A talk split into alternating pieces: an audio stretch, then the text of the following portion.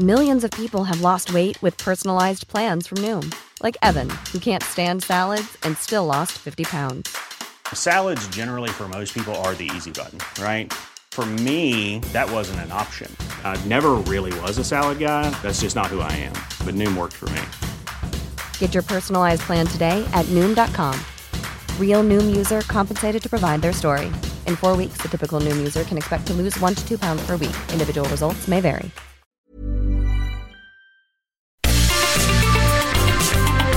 Heraldo Media Group presenta la información y el entretenimiento que usted necesita para estar enterado también en su descanso.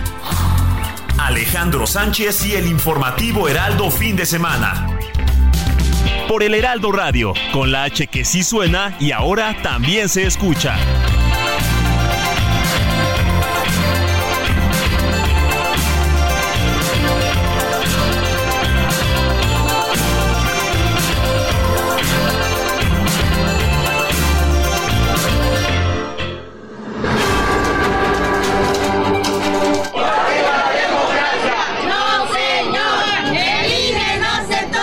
Nosotros no los tomamos en cuenta porque pues todos esos parámetros se crearon en la época de el neoliberalismo, el predominio del periodo neoliberal, en donde lo que querían era impulsar supuestamente la calidad de la enseñanza, la excelencia y desaparecer la educación pública.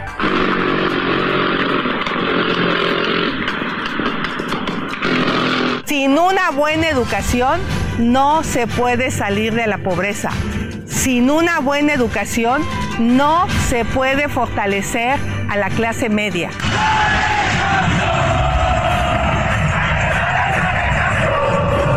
Bueno, yo creo que es un tema de ellos, ¿no?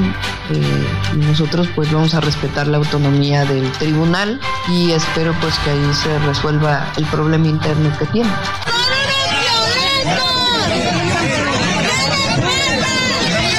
A los legisladores y legisladoras les, les pido, no permitan que intereses ajenos a la procuración de justicia, dictados por intereses económicos, partidarios y que han tomado a la corrupción como un derecho, se imponga en su conciencia y les dicten su voto.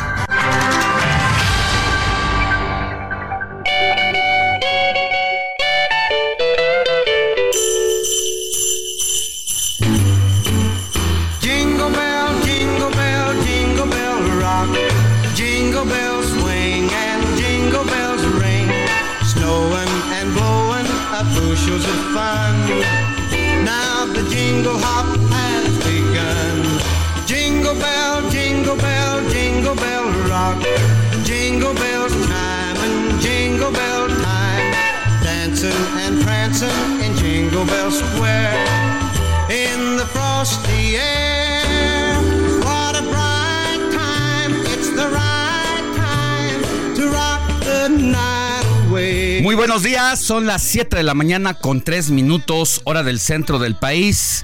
Estamos en el informativo de fin de semana de este sábado ya, 23 de diciembre de 2023, a un día de llevarse a cabo la cena de Navidad. Estábamos viendo los precios de lo que representa reunirse en esta Nochebuena con la familia para festejar, como marca la tradición católica, el nacimiento del niño Jesús. Y muchos, aunque no son católicos, bueno, pues aprovechan la fecha para pasar una buena noche con la familia. Eh, estamos transmitiendo en vivo desde Insurgente Sur, 1271 de la Torre Carrachi para todo el país. Y por el Heraldo Radio aquí en la Ciudad de México, usted nos puede sintonizar por el 98.5 de FM. En Guadalajara por el 100.3 de FM. Monterrey por el 99.7 de FM. Y más adelante en el transcurso del el informativo le estaremos dando el resto de las frecuencias radiofónicas por donde usted puede escuchar la emisión del informativo de fin de semana.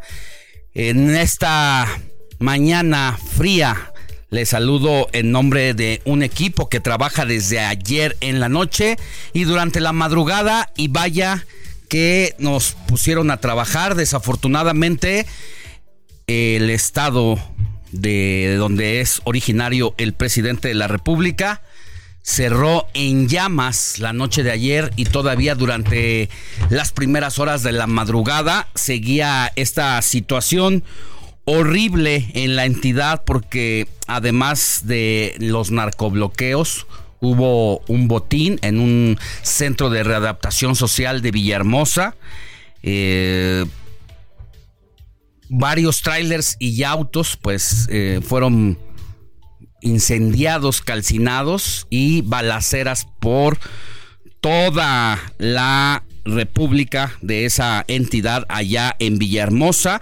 Y todo esto ocurrió en medio de una información que trascendió de que habían querido atentar contra el secretario de Seguridad Pública de la entidad y después exhibiéndose la autoridad del gobierno de Tabasco, pues demostró estar sumamente rebasado por el crimen organizado porque inocentemente o tontamente, no sé cómo calificarlo, sacó un comunicado de prensa donde trataba de atajar todos estos rumores y que los primeros incendios que se dieron habían sido por un conato de bronca que se salió de las manos y terminó en un incendio de un auto, pero luego en toda la entidad, sobre todo en la capital del país, pues se registraron por lo menos siete narcobloqueos.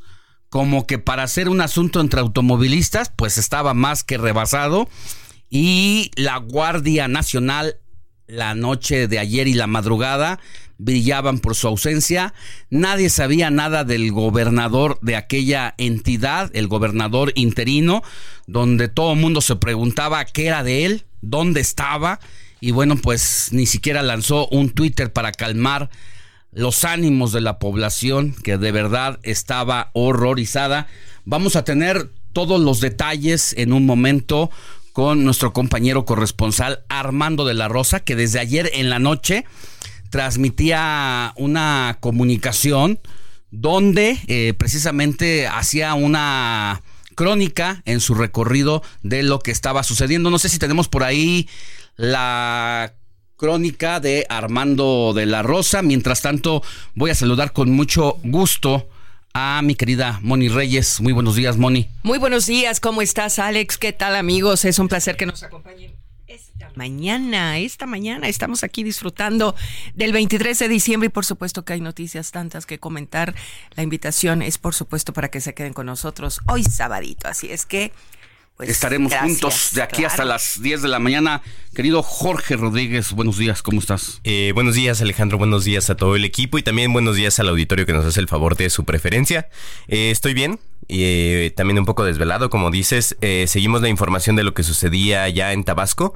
Precisamente nuestro compañero Armando de la Rosa, corresponsal allá en Tabasco, nos decía que tenía informes sobre movilizaciones allá en Paraíso, en el municipio de Paraíso, donde se ubica la refinería Olmeca, más conocida como la de Dos Bocas en el que se decía que había movimiento. No, no tenía con precisión qué es lo que estaba pasando, pero mandó información diciendo hay movimiento en Paraíso, voy al, lugar a ver qué está sucediendo. Pero más adelante nos enteramos de que en realidad no fue solo en Paraíso, por lo menos fue en Cárdenas, en Comacalco, en Paraíso y en Villahermosa. Eh, esto que dicen, como ya comentabas, que la Secretaría de eh, Seguridad y Protección Ciudadana de allá de Tabasco decían que no es un intento, no fue un intento de atentado contra el secretario Hernán Bermúdez y que solo fue un, un malentendido entre dos personas que se salió de las manos, pues se salió de las manos a nivel Estado. Mm. Eh, más bien se le salió de las manos al gobierno del Estado esta situación y al gobierno federal, porque ya decíamos ni elementos de la Secretaría de Seguridad Estatal, ni de la Guardia Nacional, ni del Ejército Mexicano. En manos de quién está la seguridad y en manos de quién están, pues no solamente los tabasqueños, sino los habitantes de este país. Y pareciera que están precisamente solo en sus propias manos, en lo que ellos pueden hacer, porque fue precisamente a través de redes sociales que la propia gente decía es mejor no salir por el momento porque no sabemos qué es lo que está pasando.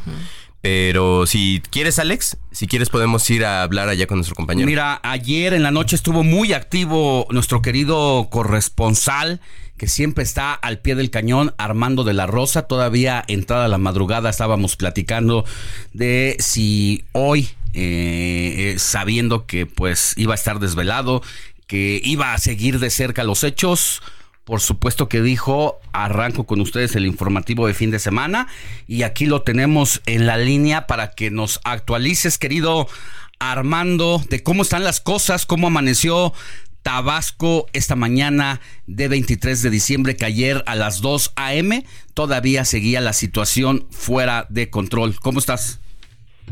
Así es, muy buenos días Alex, pues una, una calma tensa es la que se vive aquí en la ciudad de Villahermosa, luego pues de esta noche de terror que tuvimos ayer eh, viernes aquí en la capital tabasqueña y en algunos otros municipios de eh, Tabasco, y ese como tú ya lo mencionas, pues bueno, pues ya la gente está muy eh, asustada por lo que pasó, ya los hechos ya le están denominando pues el Villahermosazo, haciendo referencia al Culiacanazo, le están ya llamando en redes sociales el Villahermosazo o la noche de terror en Villahermosa y es que pues fueron muchas cosas las que pasaron el día de ayer eh, y hay muy poca información oficial. De hecho pues lo que ustedes comentaban hace un momento estábamos este pues mandando información para las múltiples plataformas de Heraldo pero era difícil eh, confirmarlo porque pues la autoridad como tal pues no ha eh, sido eh, muy eh, correcta con lo que está eh, comentando, es decir, no nos están explicando exactamente qué está pasando. Pero bueno, el día de ayer, ya por la noche, los compañeros de prensa, pues estábamos ya haciendo notas estilo plazas llenas, este, compras navideñas.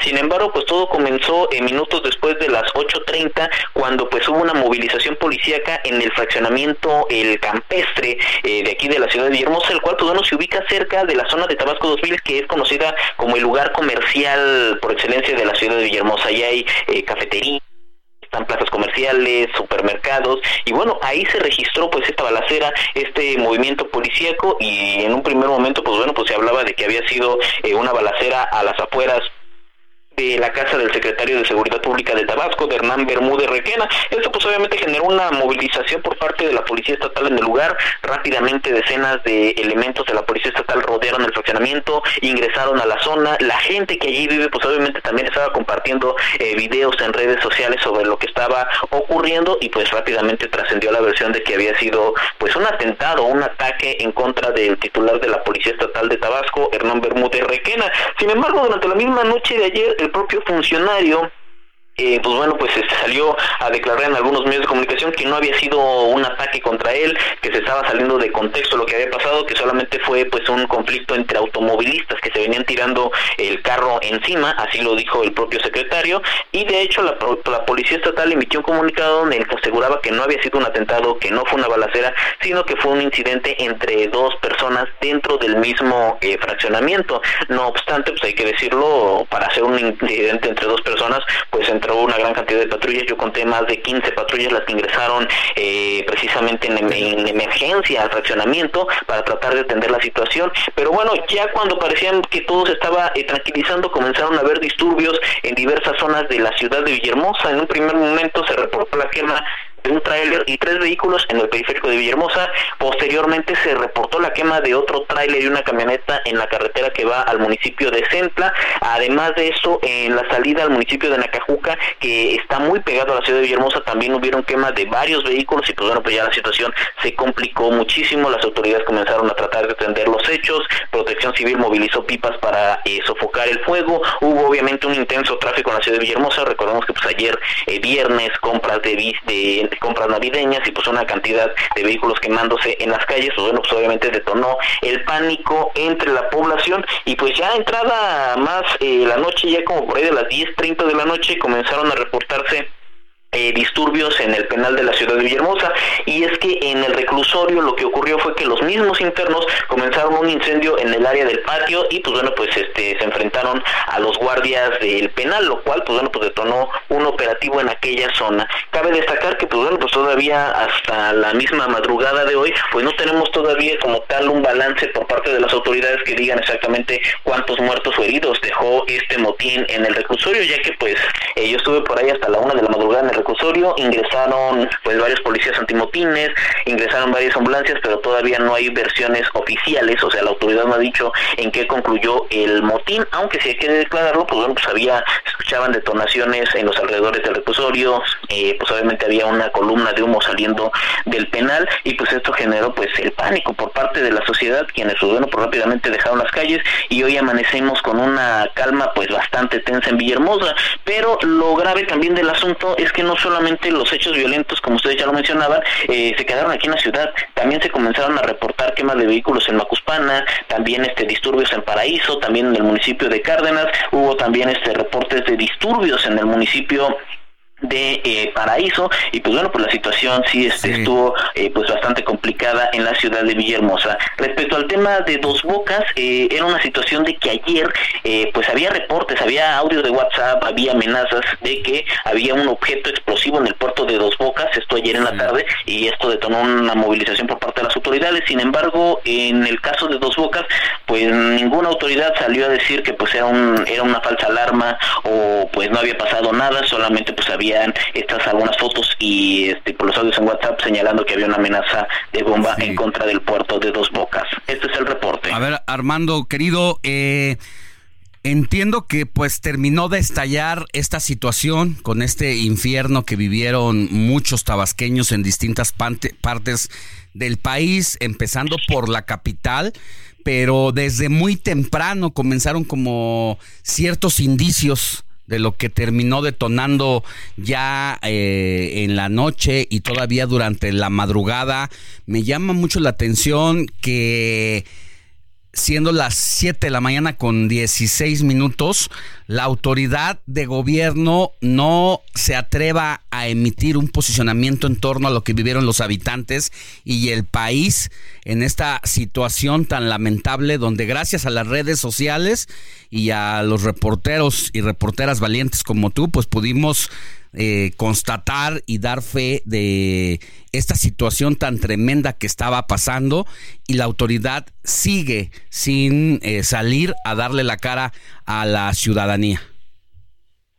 Pues sí, efectivamente fueron varios hechos los que ocurrieron. Eh, como tal, pues lo que, lo que llama mucho la atención, pues fue uno de ellos fue el tema eh, precisamente del incidente allá en Paraíso, en Dos Bocas, que pues bueno, pues había una amenaza de bomba, había pues este reportes de objetos sospechosos dejados cerca del puerto y eh, pues esto detonó una movilización por parte de las autoridades. El problema fue que pues nadie pudo publicar algún comunicado señalando es falso, fue una falsa alarma, fue un operativo por quizás una maleta abandonada, esa era la dificultad del caso. Y eh, pues la situación anoche también cuando comenzaron los incendios pues es que tampoco este pues la autoridad como tal pues no emitía eh, algún posicionamiento de que hay presencia de hombres armados o se trabaja un comunicado quizás diciendo se trabaja para restablecer el orden, lo único que pues bueno pues que dábamos cuenta es de que pues, las patrullas estaban eh, pues circulando a toda velocidad por la ciudad hombres armados también esté pasando eh, por algunos puntos de la capital tabasqueña. En redes sociales pues hay videos bastante eh, curiosos, ¿no? Un tema, por ejemplo, eh, los primeros, en la primera quema de vehículos pues hay videos que grabó la misma ciudadanía donde pues se ve a un grupo bastante nutrido de personas, o sea, de hombres armados encapuchados, pues prácticamente llegando, asaltando tiendas, este, aprovechando vehículos. Sí, efectivamente, de hecho, en el primer bloqueo en el que se dio en el periférico hay un video donde eh, se bajan los hombres armados en varias camionetas de lujo, ingresan a una tienda de conveniencia y pues terminan saqueándola, terminan este amedrentando a eh, los compradores y posteriormente incendian los vehículos en el periférico de la ciudad de Villahermosa. Hay también otros videos donde pues bueno pues se ve a los hombres armados este quemando tenemos eh, los trailers. Aquí algunos audios de los videos que hemos bajado precisamente de las redes y te parece escuchamos algo de lo que vivió esta noche madrugada la población allá en Villahermosa. Claro. Están robando de Electra. Ve, la ventana de Electra. Dios mío, Padre Celestial. Y mi amiga, estaba mi amiga ahí, amor. Dios mío. Todos están sacando bolsas, bien. Pero un bandón, que le llegaron a la boca del carro. Bájate, bájate, bájate. Y le quitaron el carro. Le están prendiendo fuego al carro, verga, que está atrás de la camioneta. Y es que Una familia grababa esta situación de cuando llega pues prácticamente el comando armado hasta los dientes, se mete a una tienda de estas de conveniencia y comienzan a saquearla aprovechando ya que están ahí, ¿verdad? Y que seguramente vieron ahí los refrigeradores llenos de cerveza, bueno, pues dijeron ya estamos aquí, ¿por qué no? Y enseguida se escuchan estas detonaciones múltiples en diferentes lugares de la capital del país y aquí tenemos otros testimonios. Mi amor, le avisaste a Frida que se encerraran, a tus tíos, que no salgan. Márcale que no Amor. nadie. Tu teléfono está aquí abajo, por no favor. No estén sacando tanta luz porque no vayan a ver para acá y nos van a tirar el plomo, ¿ves? Estás grabando todo eso. Sí, sí, güey. ¿Qué? El carro, le prendieron fuego, Choto. Igual al sur. Lo bueno que el tuyo está apagado, primito. Pues sí, también escuchábamos algunos testimonios de personas llorando en una situación crítica. Eh, que se habían tenido que bajar de sus autos porque se habían llevado los representantes del crimen organizado las unidades y algunos decían que se habían ido incluso hasta con personas en manos de estos criminales y la situación pues realmente no sabemos de qué se trata y si te parece, Armando, más adelante volveríamos contigo para seguir con esta cobertura que has iniciado desde el día de ayer y saber si las autoridades tienen algo que decirnos. Claro, efectivamente, pues aquí pues vamos a que los compañeros periodistas, pues, obviamente lo que ya estamos tratando pues de conseguir es una versión oficial, una rueda de prensa, un comunicado que pues nos expliquen exactamente el saldo de esta situación o al menos que nos informen exactamente si hay personas fallecidas o lesionadas durante la jornada que se vivió ayer y cuántos vehículos fueron finalmente eh, los que resultaron quemados pues en toda esta eh, noche, en esta noche de terror que pues así es, le están diciendo los ciudadanos de Villahermosa o ya le denominan en redes sociales el Villahermosazo, pero claro que sí vamos a seguir al pendiente pues tratando de recabar la mayor cantidad de información posible. Te mando un abrazo y por favor cuídate mucho. Gracias Alex y estoy al pendiente con la información. Gracias. Y de Tabasco, vámonos a Puebla porque también hay información relevante de última hora, Jorge.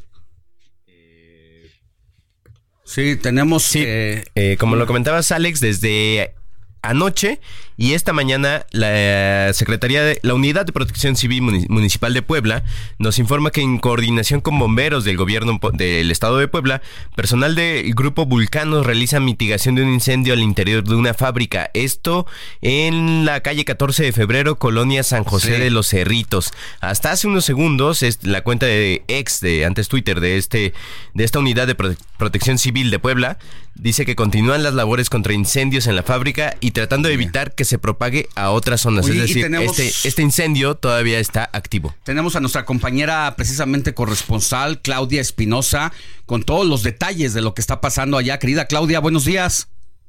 Así es, los saludo con gusto a ustedes y a los amigos del auditorio, pues justamente en esta zona de la colonia San José de los Cerritos, donde se encuentran pues varias fábricas, se sabe ya ahora de acuerdo a los primeros avances que han tenido las autoridades de Puebla Capital, que se trata de una fábrica de frituras, y bueno, el saldo preliminar ya suma 10 vehículos completamente calcinados por el incendio de una de las bodegas aledañas a esta fábrica, Eh, también afortunadamente pues no se reporta ninguna persona lesionada, el incendio ocurrió como bien lo mencionan, durante la madrugada han sido ya por lo menos tres horas en las que los bomberos y el Grupo Volcanos de Protección Civil Municipal ha trabajado, continúan en estos momentos eh, pues ya eh, con los últimos restos porque bueno pues eh, todavía no se sabe la causa del siniestro, pero provino de una de las bodegas muy cercana a donde está el almacenamiento de estas eh, camionetas que sirven para el traslado de los eh, productos de estas frituras y bueno se provocó un incendio en cadena. Suman ya, como lo decía, 10 unidades completamente calcinadas de acuerdo al primer reporte, pero siguen trabajando para poder mitigarlo. No ha sido necesario pues evacuar a los habitantes de las colonias aledañas en esta zona de San José de los Cerritos. Sin embargo, bueno, pues se pide que la gente no se acerque a esta fábrica. Es la información que surge hasta el momento. Pues seguiremos pendiente también de esta información. Qué bueno que hasta este momento, dentro de todo lo complicado y aparatoso que se ve este incendio en las imágenes que nos han llegado eh, por las redes sociales a la redacción, no haya hasta este momento víctimas que lamentar y en caso de que ocurra algo importante, Nos lo hace saber, querida Claudia. Cuídate mucho. Muy buenos días. Vamos a una pausa y regresamos con un resumen informativo. Y ya está lista también Moni Reyes con su santo oral de este sábado 23 de diciembre de 2023. Pausa.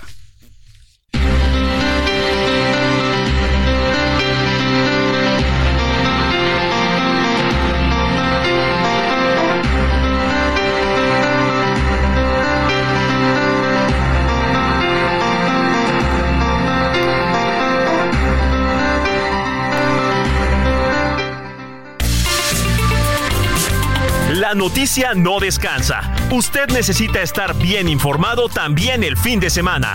Esto es Informativo El Heraldo Fin de Semana. Regresamos.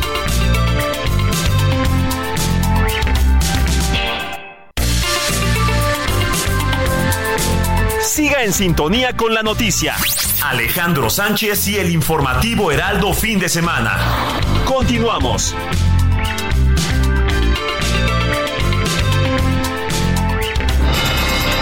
Informativo Heraldo Fin de Semana. Lo más destacado en resumen.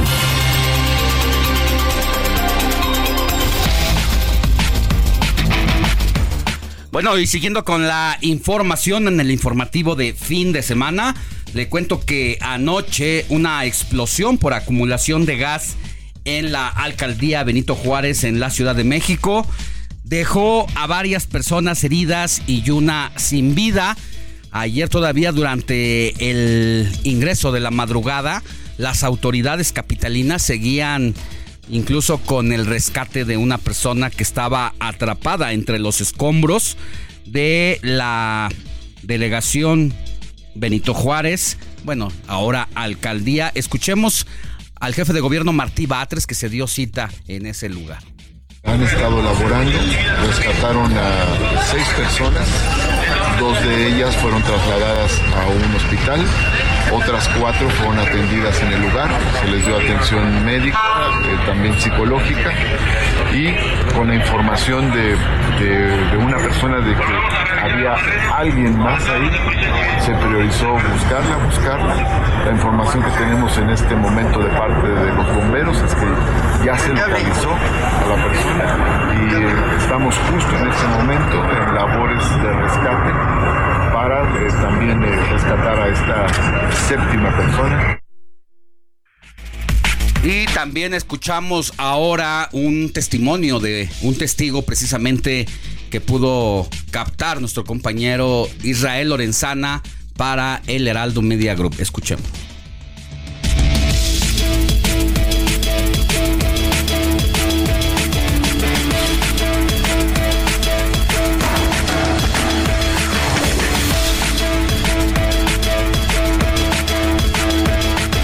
Buenas noches, ¿cuál es tu nombre? Laura Escamilla. Laura Escamilla, platícame un poco de lo que viviste en esta explosión. Bueno, estábamos en casa y de pronto se escuchó un estruendo y, y sentimos un brinco, pensamos que estaba temblando y empezamos a escuchar que se caían cristales. Entonces salimos del edificio y cuando salimos encontramos una nube de polvo blanco y un olor a gas. Afortunadamente no había fuego y nos quedamos abajo para ver qué era lo que estaba sucediendo y ya nos dijeron que había habido una acumulación de gas, una explosión por gas y hay varios edificios que traen pues, los cristales rotos. Cristales rotos, Sí, afectaciones, afectación. viste personas lesionadas. Eh, sí, vi algunas personas lesionadas, pero las ambulancias llegaron rápido, entonces atendieron a varias personas ahí en el lugar. Nosotros nos acercamos a ver qué podíamos ayudar, ya que vimos que estaba más o menos controlada la situación, ya nos alejamos, pero ya estaba aquí la fuerza de tarea y todo, eso, entonces y Tú eres vecina de esta calle. Sí, soy vecina de esta calle. Muchas gracias. Gracias a ti. Y bueno, de inmediato la Fiscalía General de Justicia de la Ciudad de México informó que está realizando una investigación de esta explosión para tener precisamente todos los datos que se supone es por una acumulación de gas, pero para tener una precisión de lo que ocurrió y dio pie a esta tragedia, la Fiscalía realiza las pesquisas al respecto.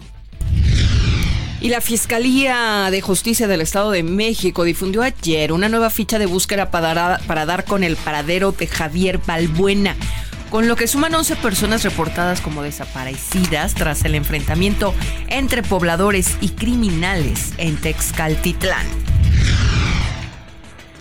Y localizan sin vida a Luisa Fernanda García en el estado de Puebla. La joven de 28 años de edad desapareció hace más de 10 días en Acapulco, Guerrero. Y el presidente Andrés Manuel López Obrador inauguró otro de sus proyectos prioritarios. Se trata ahora del tren de pasajeros del Istmo, línea 7. Esto desde Salina Cruz, Oaxaca, el cual llegó a Coatzacoalcos, Veracruz, luego de más de ocho horas de recorrido. Escuchemos al presidente López Obrador.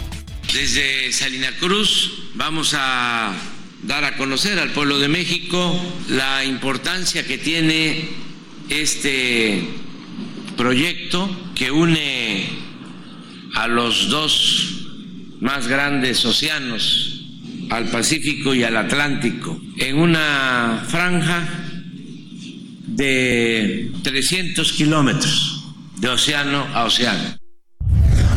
La línea 7, perdónenme, Z, no sé por qué insisto en la línea 7, es la línea Z del el proyecto del Istmo de Tehuantepec que pasa por allá y a otras partes. Es hacer un recorrido en la zona más estrecha del país, del el Golfo al Atlántico, prácticamente está cruzando esta línea interesante, aunque todavía le falta, como a otros proyectos, que termine de eh, quedar totalmente instalada. También anunció que el próximo 27 de diciembre las autoridades de México van a sostener una reunión con una delegación de alto nivel estadounidense que incluye a Anthony Blinken y Liz Sherwood Brandal, en el que la migración será pues el tema central. Llegamos a la conclusión que nos necesitamos, nos complementamos, somos pueblos vecinos, pueblos hermanos, tenemos que eh, mantener nuestra relación comercial. Y en más de este tema, la Oficina de Aduanas y Protección Fronteriza anunció ayer el restablecimiento de cruces ferroviarios internacionales en Texas, operaciones que se detuvieron para frenar la afluencia de migrantes. Y al menos 10 personas resultaron lesionadas luego de que las gradas que se colocaron en la Alameda de León, esto en Oaxaca capital, misma que se colocó para apreciar el desfile previo a la celebración de la Noche de Rábanos. ¿Y ustedes ya recibieron su aguinaldo? Porque ya venció la fecha obligatoria para que los patrones paguen esta prestación. Quienes tienen este derecho es una pregunta, ¿eh? ¿Y qué hago si me lo han pagado? Vamos a darles más detalles con la autoridad en la materia, así es que no se vayan, quédense con nosotros 559163 5119. Y la precandidata de Sigamos Haciendo Historia, Claudia Sheinbaum, aseguró que en su movimiento no hacen promesas, sino compromisos. Esto desde Baja California Sur. Nosotros en nuestro movimiento no hacemos promesas, nosotros hacemos compromisos. Y el compromiso, el sueño que estoy haciendo con ustedes es que vamos a dar recursos conjuntamente para poder pavimentar las colonias populares. Y la precandidata de Fuerza y Corazón por México, Xochel Gálvez, estuvo en una posada en la alcaldía Coyoacán, aquí en la Ciudad de México, pero en sus redes sociales presumió el apoyo del, ex del exboxeador Jorge el Travieso Arce. Aquí con mi compa, eh, el Uber que me trae, Matus, me viene diciendo, jefe, ¿por quién iba a votar usted?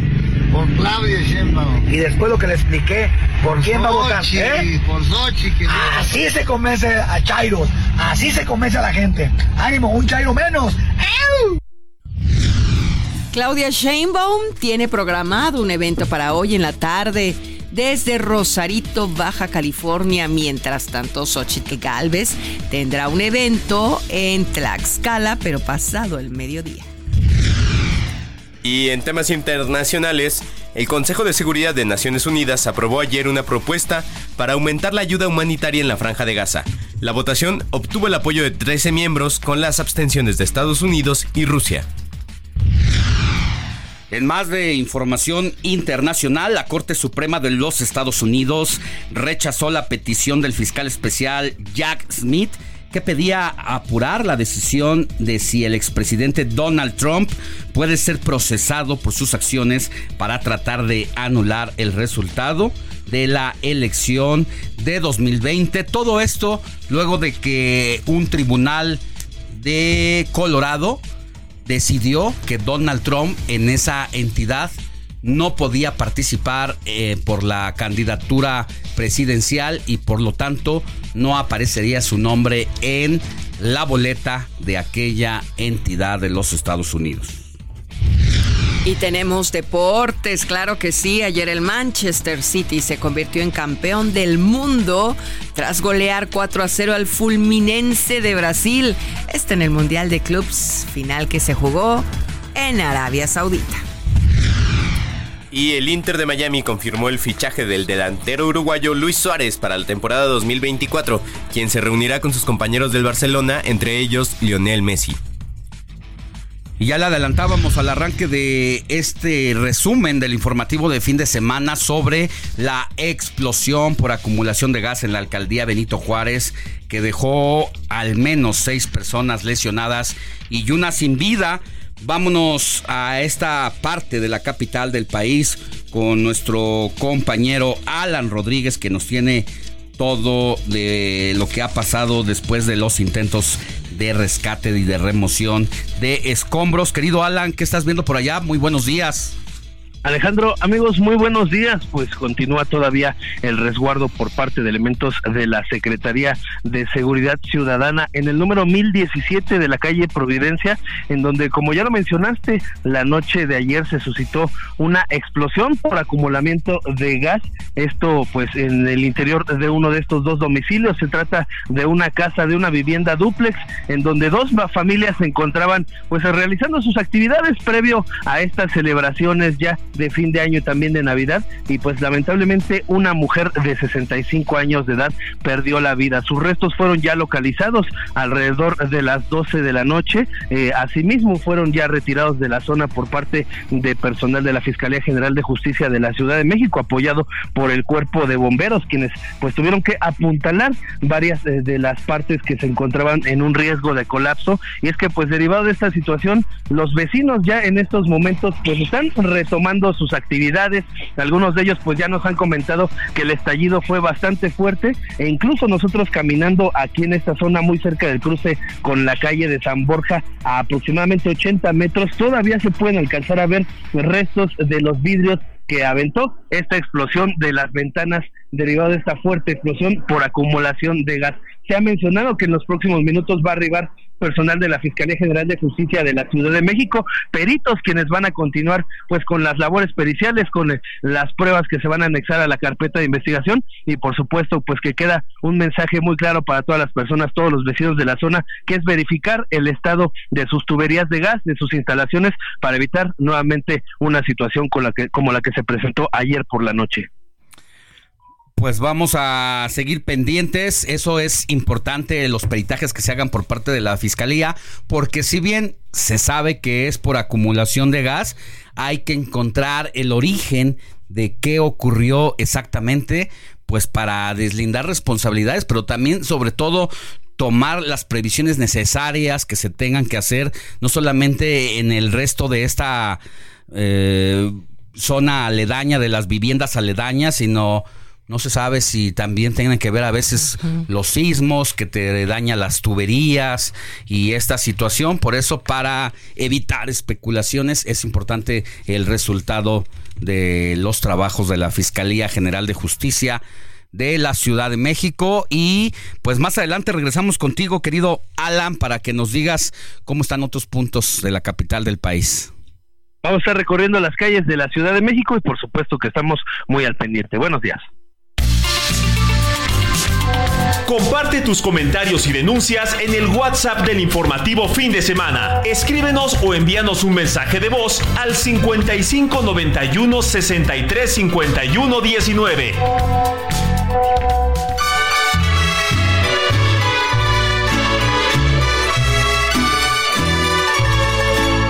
Estas son las mañanitas que cantaba el rey David. Las muchachas bonitas se las cantamos aquí. Despierta, mi bien, despierta. Mira que ya amaneció. Ya los pajarillos cantan, la luna ya se metió. Es momento de ir con Moni Reyes para que nos diga a quién tenemos que correr a abrazar en este sábado 23 de diciembre de 2023. Adelante, Moni. Hola, vamos a darle un abrazo. Abrazo, ay, claro. Ya hay estas posadas, ¿verdad? Como me han dejado, pues. Bueno, pues hoy le vamos a dar un abrazo a quien lleve por nombre San Antonio de Santa Ana Galbao. Así está el santoral católico de hoy. Igualmente a quien tenga ahí a su lado a una persona llamada Ivonne y María Margarita. Es el santoral. ¿Alguien conoce a María Margarita? sí, yo. Bueno. Ivonne, ay, mi comadre mi hermana Ivonne. Mi Saludos a mi hermana Y Ivonne. yo a mi comadre Ivonne, que se encuentra allá en las Américas. Bueno, pues vámonos, mi querido Quique, a ver la historia. Bueno, escuchar esta historia.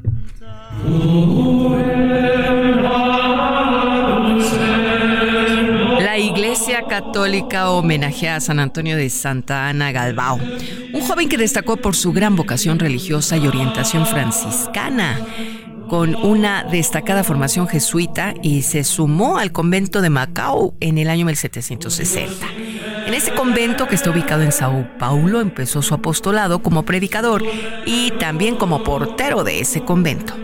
Fundó años después, con Sor Elena María del Espíritu Santo, la comunidad titulada Recogimiento. Fue condenado al destierro por defender a un soldado, pero la presión popular consiguió su indulto. Falleció en el año 1822.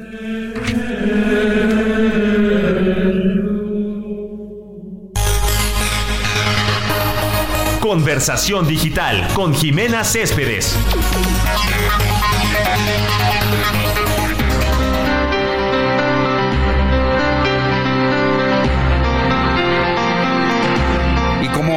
Cada sábado, nuestra colaboradora Jimena Céspedes, directora de MW Group, pues nos trae un análisis con lo más destacado de la conversación digital que esta semana eh, se centró parte de esta discusión precisamente en el multihomicidio o masacre que se registró en Salvatierra, Guanajuato donde 11 jóvenes fueron atacados durante la celebración de la primer posada.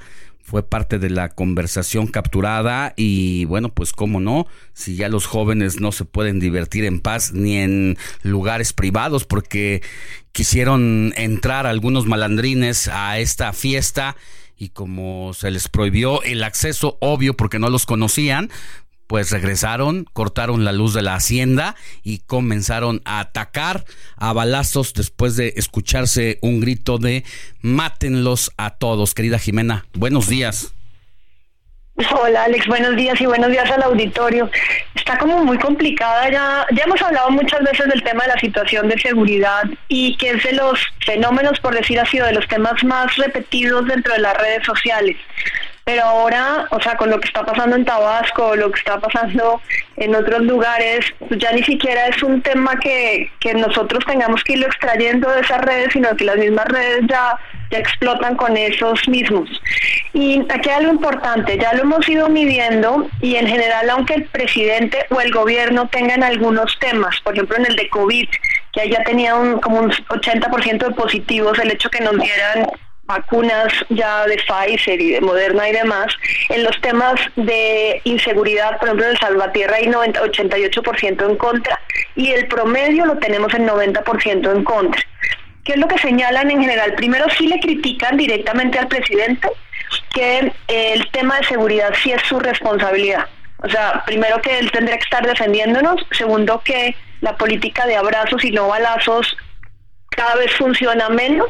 Y la tercera, que yo creo que es como la que más nos llama mucho la atención, es el tema de la falta de empatía y que se lava las manos en cada uno de estos porque o dice que es un tema de droga o dice que es aislado o que son hechos eh, independientes o que es culpa, casi que culpa de la víctima, pero que en realidad él no se responsabiliza por el tema de seguridad.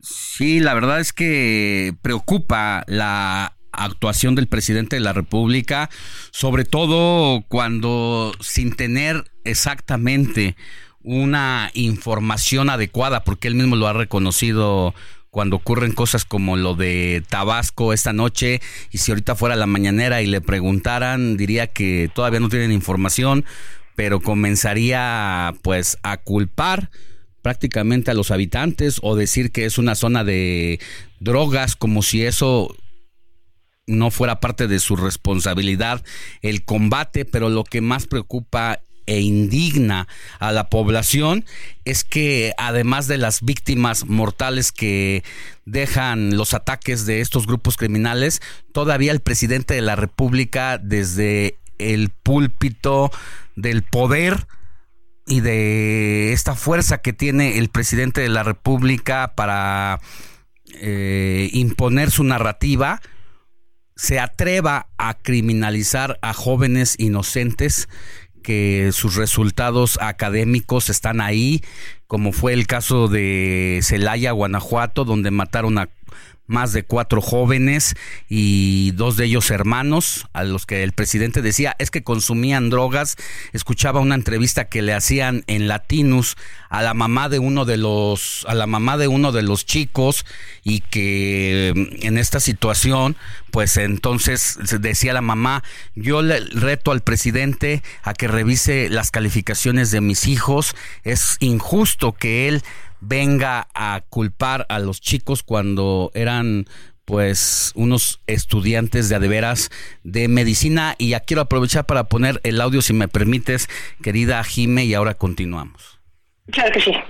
Sin ningún tiento, sin ninguna certeza de las cosas, él simplemente se lanzó a hacer un comentario que a mí creo en lo personal y creo que para todas las mamás, no puedo hablar por todas, pero con lo que respecta a mí, fue muy doloroso porque él aseguró que les faltaba amor aseguró que mis hijos eran consumidores, cosa que no es cierto.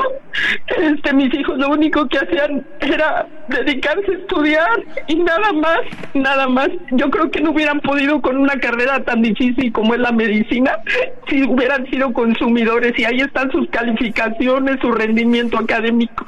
Entonces yo creo que no se vale pues era parte del testimonio que daba esta madre adolorida después de haber sepultado a sus hijos con el periodista Claudio Ochoa y pues indigna y por eso las redes sociales arden con este, estos temas aunque luego no le gusten a la autoridad correspondiente o a los simpatizantes de López Obrador porque más allá de la simpatía que se le pueda tener a un político no puede permitirse esta situación y estos señalamientos tan graves sin una sola prueba de lo que quiera decir e indalgar el presidente a estos muchachos, en este caso a las víctimas, querida Jime. Sí, y, es muy complicado, o sea, aquí yo, pues, tú sabes, y el auditorio también, yo también soy víctima de, de, bueno, mi hija víctima de un feminicidio, menos mal este tema no salió en la mañana, es lo único que faltaba, pero sí. pero sí hay una falta de empatía, o sea, pues si las autoridades, porque he trabajado con las autoridades en este caso, eh, desafortunadamente no tienen los recursos suficientes y el discurso del gobierno, específicamente el presidente, no le ayuda a las autoridades.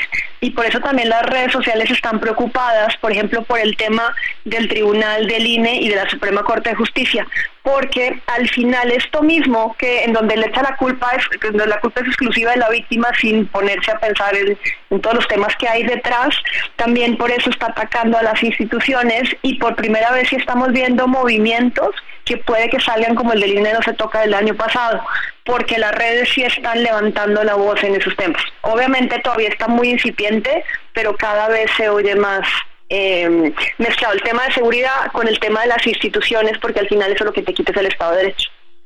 Este cierre de 2023 es crítica para la seguridad de nuestro país, independientemente de el estado donde hayan estallado estos, eh, pues estos hechos. No importa si es panista, si es morenista o de qué partido sea, porque eso luego indigna a los seguidores, eso no debería de importar. Te mando un abrazo, querida Jime, y nos escuchamos la siguiente. Gracias como cada semana por tu análisis de la conversación digital. No. Gracias a ustedes y que tengan una feliz Navidad mañana. Una feliz Navidad para ti también, querida Jime. Abrazo grande.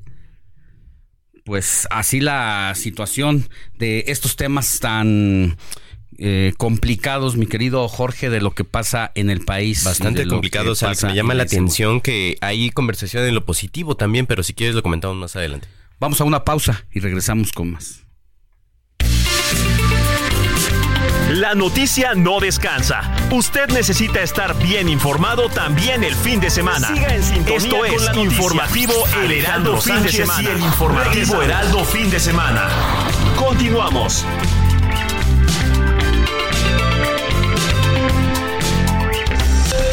Esto es Noticias a la Hora. Heraldo Radio le informa.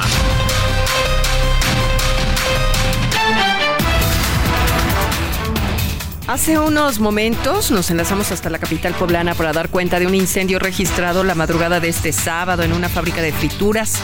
Bueno, pues hasta este instante continúan las labores contra el fuego tratando los bomberos de evitar que se propague a otras zonas. También se registran personas lesionadas. Bueno, más bien no hay reporte de personas lesionadas por lo que las autoridades están pidiendo no acercarse por favor y evitar esa zona de desastre. La policía capitalina aseguró 235 kilos de pirotecnia como parte del operativo Cometa 2023, el cual se implementa en los mercados públicos y estaciones del metro. Así lo dijo la Secretaría de Seguridad Ciudadana.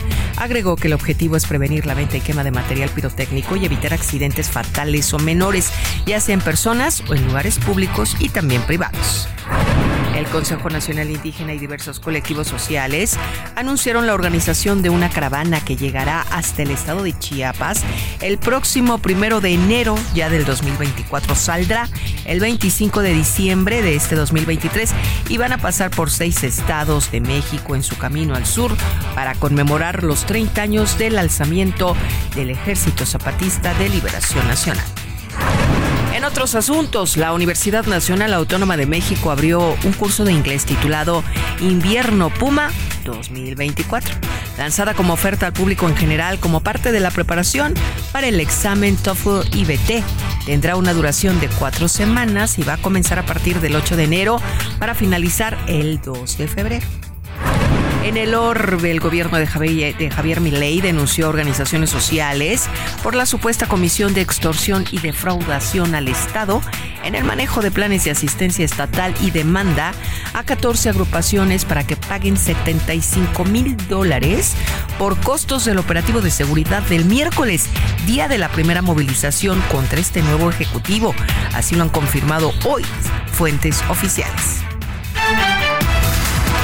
Son las 8 de la mañana con dos minutos tiempo del centro de México. Si usted le acaba de prender a su radio o Alexa o acaba de ingresar a nuestra página www.elheraldodemexico.com.mx, no se despegue porque estamos en el informativo fin de semana con Alex Sánchez y su equipo de trabajo. Y la invitación, por supuesto, para que también nos escriba nuestro número de WhatsApp 5591 635119. Continuamos.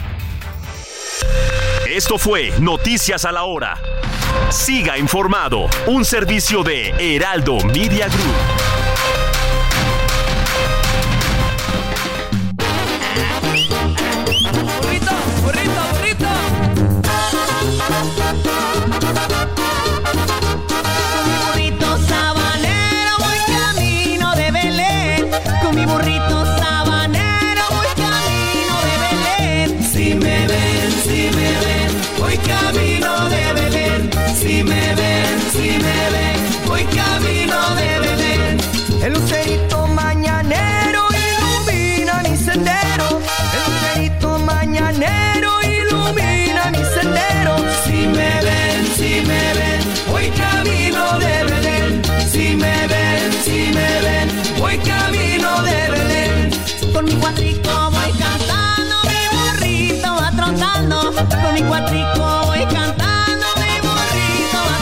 8 de la mañana con 4 minutos. Tiempo del centro del país. Te pusiste navideño, mi querido Héctor Alejandro Vieira, para arrancar las efemérides musicales de este sábado 23. Así es, mi querido Alex, qué rápido se fue la semana. El sábado pasado, ¿te acuerdas que estábamos con la primera posada? Ah, no, que invitaran, posada, sí, que el ponchecito 16. con piquete, que sacáramos los pasos, los prohibidos y todo. Que bailábamos con Andresito Rangel. Exactamente, sí mi Moni. sabe. Y pues ya hoy, mi Moni, mi Ale, pues ya es la penúltima, octava y Ya. penúltima posada. Mañana ¿Ha ya sido alguna? Nada. No, Oye, qué rápido, de verdad, ¿eh? O sea, se fue rapidísimo. Pues así está el día, los una. No recibimos Yo invitaciones, a pesar de que No. dijimos aquí Abrimos que la nos hicieran convocatoria.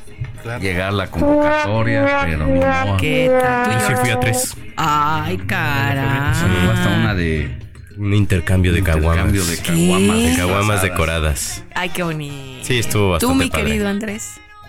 ¿Ninguna? Ninguna, nada. no puede ser, a ver. Una súper tradicional también, una que me invitaron a pedir posada, hicimos el Ah, recorrido sí. con Ah, no, sí, velas yo y también, todo. eso sí. Sí, y cargando Hubo de todo este año para mí. Ha estado así como que medio austero el asunto. Pues, ¿cómo Diría no? mi querido Julio Patán, no han mandado los arcones tampoco aquí a la cabina. Nada. Nada, pues cómo nos vamos Nos tienen muy olvidados. Les ¿eh? encargo. A ver, a ver. Entonces, Bueno, pero bueno, tanto, lo pues- importante es que estamos terminando. Oye, hasta man- habías este eh, la seguir semana escuchando. pasada hecho el playlist, tú decías, "Ay, el playlist para hicimos y seguimos justamente todo. Por eso empezamos con el recodo A lo mejor no les gustó el tu playlist y por eso nos castigaron. Se me hace que sí, Puede ser, ¿eh? Pero aquí don Jorge sí fue a tres posadas, Sí, cuatro. Sí, pues es que Sí, este una, playlist es el bien querido aquí. Exactamente, es el consent. Ajá. Si el playlist de hoy no les convence, entonces quiere, quiero pensar que es eso. Bueno, les, pues les he de decir, sincero, He de decir, que a mí no me gusta la música navideña. ¿No? Así el burrito sabanero y todo. eso a mí no me gusta. Ni, pero mira, ¿Qué tal? Pero, ¿Qué cómo oye, pero ¿qué tal si lo contaran, digamos, Ma- Shelly? no, si lo Ah, contara Pepe Andrea Aguilar. Bono, Pepe Aguilar O Marc Anthony. Uh, Ay, no, ahí sí, ahí sí. me Cambia la historia. No, sí. No, ahí se vuelve hasta Miren, católica. hasta mi Jenny ¿Me Ah, vuelvo qué? Hasta católica de escuchar los villancicos navideños. Hasta mi Jenny Rivera, Ah. sí. Sí, me, sí, sí, sí. Bueno, sería no, mejor no digo. No, Nada. Calle, calle 12. Exactamente. Ya, ya sabía por dónde iba. Sí, sí, sí. ¿Qué ibas a decir? No, no, no. no. No, no, Luego no. digo, Órale. diría Bora Milutinovic, yo respeto. Burrito, mi burrito sabanero, mi Ale, Moni, George, Andrés, mis amigos del auditorio. Esto interpretado por la banda El Recodo para ponerle sabor a la penúltima posada. Y este tema fue lanzado como sencillo para las fiestas decembrinas de 2020. Rápido, nada más para concluir, mi Ale.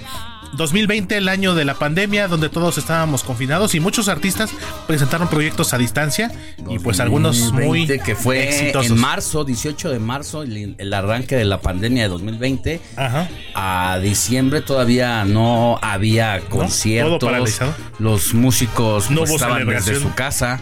No hubo celebración De la Virgen de navideña. Guadalupe. la autoridad incluso sanitaria decía que pues a distancia tenemos que celebrar y darnos el abrazo. Y muchos pues aprendimos a usar o mejor dicho usamos como nunca la videollamada para echar tu drink y tu estuvo La convivencia. convivencia por ahí. Eh, de hecho, más, bien- más bien fue una experiencia porque bonito no estaba, ¿no? Al contrario, te dabas cuenta de cómo extrañabas a las personas. Bueno, Al menos a mí eso sí Pero me la pasó. tecnología para la gente grande, por ejemplo, mi mamá aprendió a usar la videollamada y ahora lo hace, ¿no? Ah, eso la genial, suelta. ¿no? Sí, pero bueno. una, autoridad que nos pedía que nos quedáramos en casa, aunque a veces no lo obedecía tanto, Aunque ¿no? no lo obedecía porque andaba romanceando, ¿no? Romanceando No, con no, un no, parque. y sin, y cubrebocas, obvio. pues, Y ahora que quería- darse unos besotes allí con Ya lo la quería-. Ya lo querían poner en Coyoacán, pero pues ¿Verdad? ya, afortunadamente pues no. ya de la que se salvaron los coyoacanenses. Altamente rechazado, qué bueno. Pero hay que seguir con nuestras eh, medidas de, de protección contra la pirola ahora, el COVID, las eh, enfermedades respiratorias. Eso no termina, ¿eh? Sí, La la, vez, la La influenza, influenza, eh, la influenza. Influenza Yo fui víctima de la influenza este mes que pasó Así de malo te- te finales de noviembre, principios de enero, de Diciembre, diciembre. no, ¿qué pasó? Una amiga mía está muy mal con la diciembre. influenza y varios casos de influenza que les pregunto cómo les ha ido y dicen lo mismo que yo. Pues yo tenía referencia solamente de que pegaba duro, pero no hay como cuando te pega y la vives. La verdad es que para nada se comparó al COVID, a pesar de que a mí me dio COVID. Por fortuna no me trató mal, pero ¿qué tal la influenza? No, hombre, es- A la verdad gente la fue tomó. No, horrible. sí, la influenza. es- Y por cierto, ¿van a comprar sus vacunas? Pues Creo que más no. adelante si se pudiera, pero creo que ¿Cuántas dosis este llevan? fue como un acto de propaganda incluso para la empresa farmacéutica. Todo el mundo se agolpó y bueno, los especialistas dicen, a ver, tranquilos. O sea, Oye. primero cuídense la influenza. Y luego ya de la San Pablo ayer daba un dato que había vendido 3 millones de pesos no, en no. El primer lote. levantó la venta de estas de esta compañía farmacéutica como ni siquiera se había dado la aplicación de las vacunas públicas. Los números superaron por mucho Superaron a lo que aplicaba, lo que la- aplicaba el Estado. La gente estaba pens- esperando que se vendiera en un momento, ¿no? Y luego ahora todos se quejan de por qué las venden. O sea, ¿qué pasó? Mira, si es por la salud de invertir, yo creo que no está de más. ¿Cuánto cuestan? ¿Como mil? Entre Casi mil. 940 y 1080 pesos en promedio. 894 Pero, ¿y en pesos. cuánto la compra el gobierno? ¿150 pesos? ¿Cuánto le ganan? ¿No? El gobierno no sabemos, es información Bueno, reservada. No nos lo han dicho. No, pero yo, yo calculo. Estoy Pero calculando. de estas vacunas, invertir a la cubana o a la rusa, no. Prefiero mil veces hacer la inversión. Sí. Totalmente. Sí, sí, a sí. mí sí, me parece no. un gran debate porque me parece algo también un poco ideológico. Digo, si Pfizer ofrece esta, esta tecnología que te dice está actualizada hasta el punto en el que atendemos las subvariantes de Omicron. Sí, la rusa, la Sputnik y la cubana Abdala. Eh, Abdala, no, no sabemos hasta qué punto están actualizadas. Pues que no, no han cumplido con las recomendaciones del Organismo Mundial de la Salud ni de la- los organismos mexicanos que es la COFEPRIS. Entonces, un poco, yo dejaría un poco la ideología para irme directamente a lo que dicen los cánones de la pues De la salud, de de la las salud vacunas, sí, más claro. bien sería Claro. por ahí porque si la rusa que es rusa y es Sputnik y está altamente comprobada pues no tengo problema en aplicármela pero la Abdalá todavía sin una eh, a, a pasar las pruebas todavía no le entraría no sé Exactamente, fe de ratas, mi Alex, corrijo. Sputnik, sí me tocó la tercera dosis de Sputnik, retiro lo dicho. Ah. Pero la otra, la famosa patria. No Nadie. no pues que esa patria Zafo. Dios la tenga ya en su gloria porque no nunca llegó.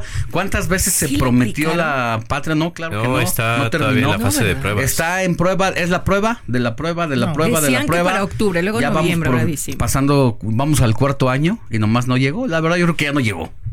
No. Pero ahí está el tema del castigo también a investigaciones, a investigadores.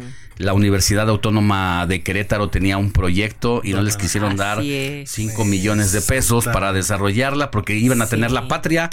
Entonces Y- y murió hubiera- por la patria, ¿no? Me Más hubiera bien. gustado una vacuna de, de la universidad. Pues es de que México era pionero en claro. vacunación, Era. Así que pues ahí están los santos óleos para... Y bueno, eso sería otro tema de plática y de debate, pero diría la nana Goya, esa es otra historia. Gracias, Héctor. Seguimos con más, Miele.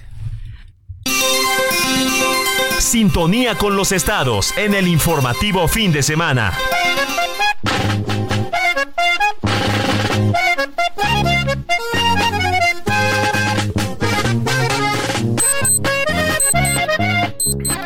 Ocho de la mañana con 13 minutos hora del centro del país. Es momento de iniciar con nuestro recorrido por la República Mexicana en distintas frecuencias radiofónicas donde el Heraldo Radio tiene presencia y toca turno a La Laguna, allá en Coahuila, donde usted nos está escuchando en este momento, nos hace el favor de sintonizarnos por el 104.3 de FM y donde tenemos a nuestra compañera Etel Arredondo, jefa de información de la estación El Heraldo Radio La Laguna, para darnos eh, temas que han sido importantes en la agenda política nacional o que serán importantes también para la siguiente semana. Desde La Laguna, te saludo con mucho, hasta allá, hasta La Laguna, te saludo con mucho gusto, querida Etel, buenos días.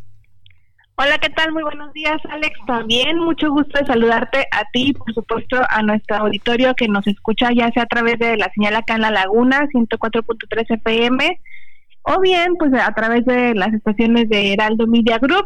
Y pues para platicarte la información más destacada en a lo largo de esta semana acá en la comarca lagunera, eh, decirte que el jueves 21 de diciembre, este jueves estuvo el presidente de la República, Andrés Manuel López Obrador, acá por Lerdo Durango, eh, ciudad lagunera, pues para inaugurar un proyecto del que ya hemos platicado antes, Agua Saludable para la Laguna.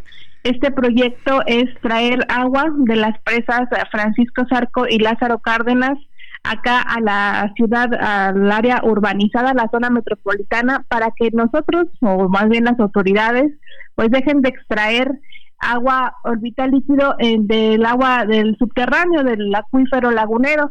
Entonces, pues bueno, este jueves ya se puso en marcha la primera etapa. Había mucha expectativa porque se habían manejado imágenes aéreas donde había todavía tubos, eh, pues que no estaban enterrados y que había, pues que se veía evidentemente que las obras no estaban terminadas.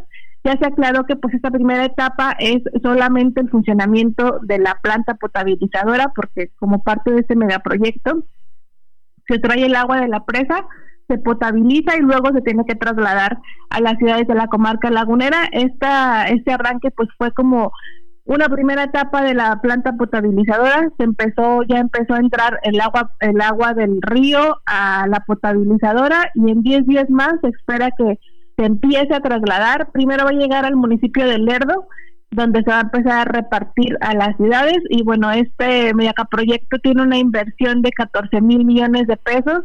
Hasta el momento se han invertido 7 mil 700 millones de pesos y bueno, este proyecto pues muy esperado ante la región, el arsenicismo que vimos aquí en la laguna desde hace muchísimos años, pues era muy esperado como una solución a esta problemática. Pues ya arrancó la primera etapa este jueves, esperemos que sea para beneficio para la región y como parte de este de esta también información que se ha generado acá en la comarca lagunera y en el estado de Coahuila, pues también está la situación con los cruces ferroviarios en la frontera, pues eh, también ya se dio a conocer que ya se ya empezó la apertura también en respuesta a la implementación del operativo especial para abordar esta situación migratoria, ayer un grupo de 130 migrantes fue trasladado hacia el sureste de México este viernes.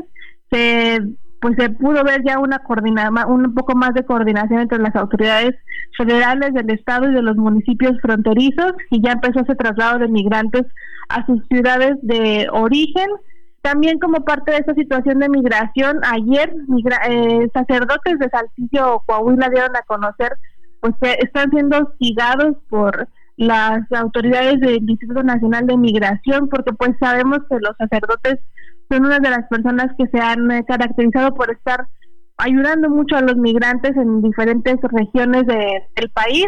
Y bueno, ellos ayer eh, reportaron en Saltillo, Coahuila, pues un hostigamiento por parte del personal del Instituto Nacional de Migración, ya que dicen que se los grababan mientras estaban ayudando a los migrantes y los, pues ellos sentían como un tipo de hostigamiento.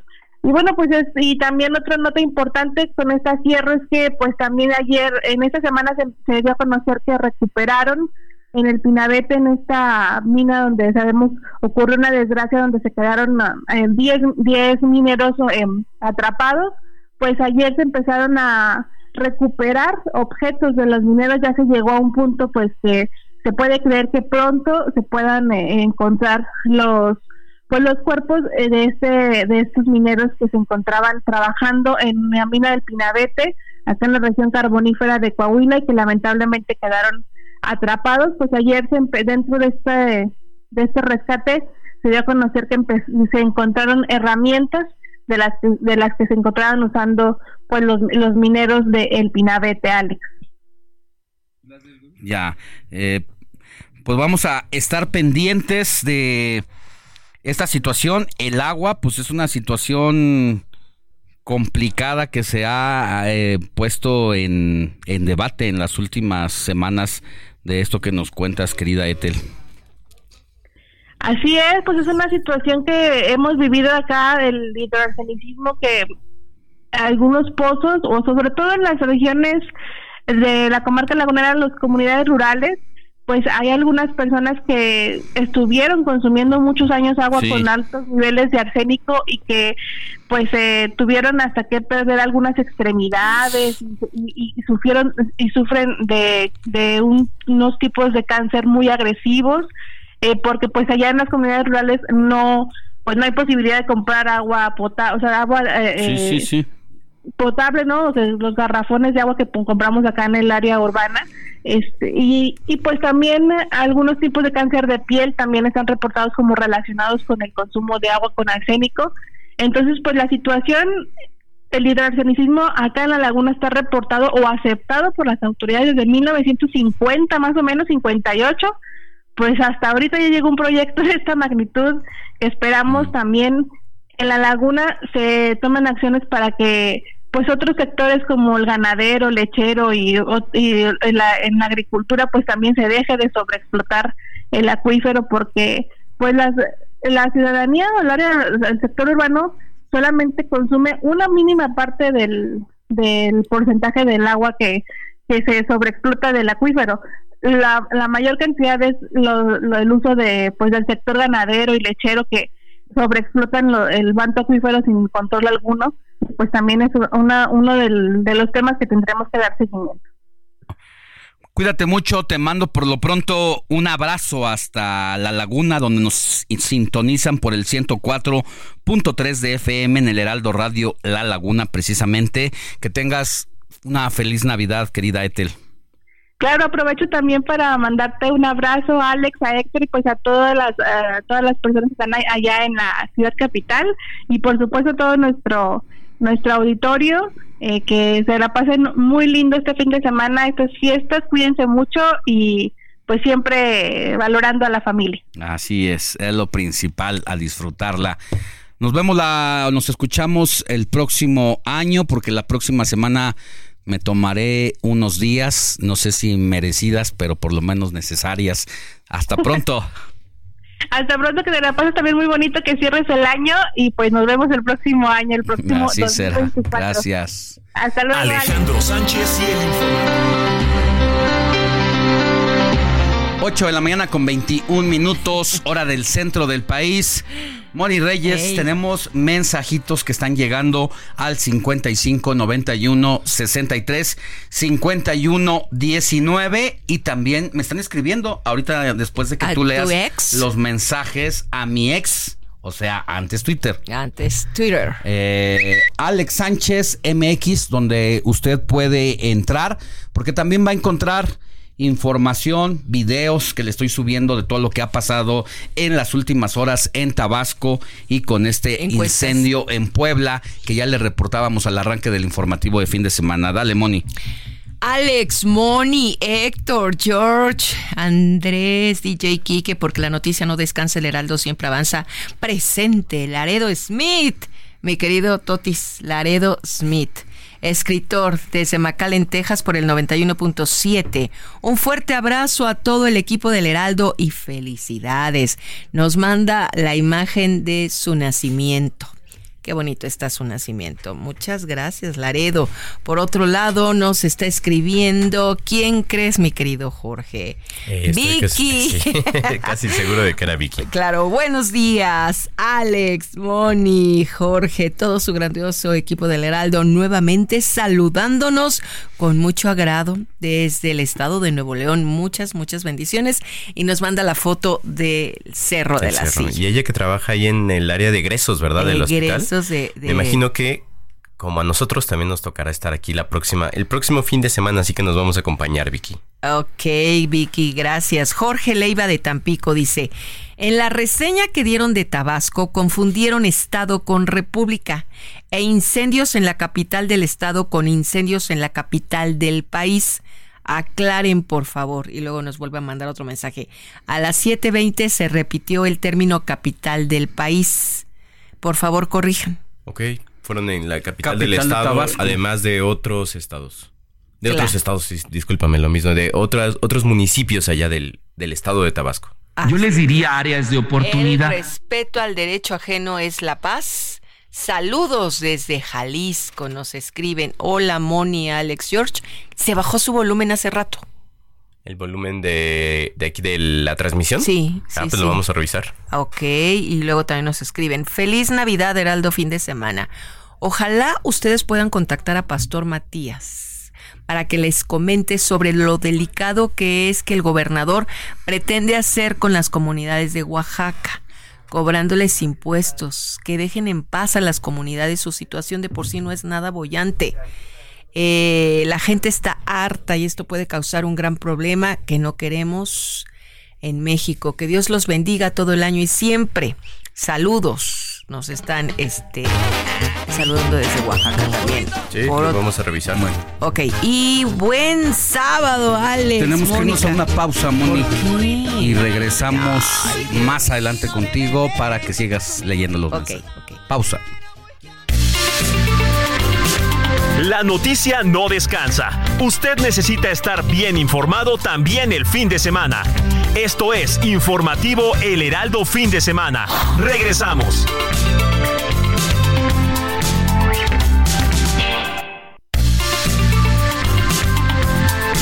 Siga en sintonía con la noticia. Alejandro Sánchez y el informativo Heraldo Fin de Semana. Continuamos.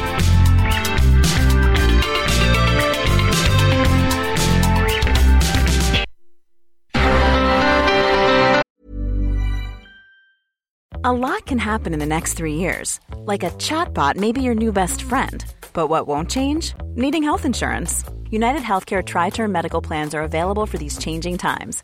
Underwritten by Golden Rule Insurance Company, they offer budget friendly, flexible coverage for people who are in between jobs or missed open enrollment. The plans last nearly three years in some states, with access to a nationwide network of doctors and hospitals. So, for whatever tomorrow brings, United Healthcare Tri Term Medical Plans may be for you. Learn more at uh1.com.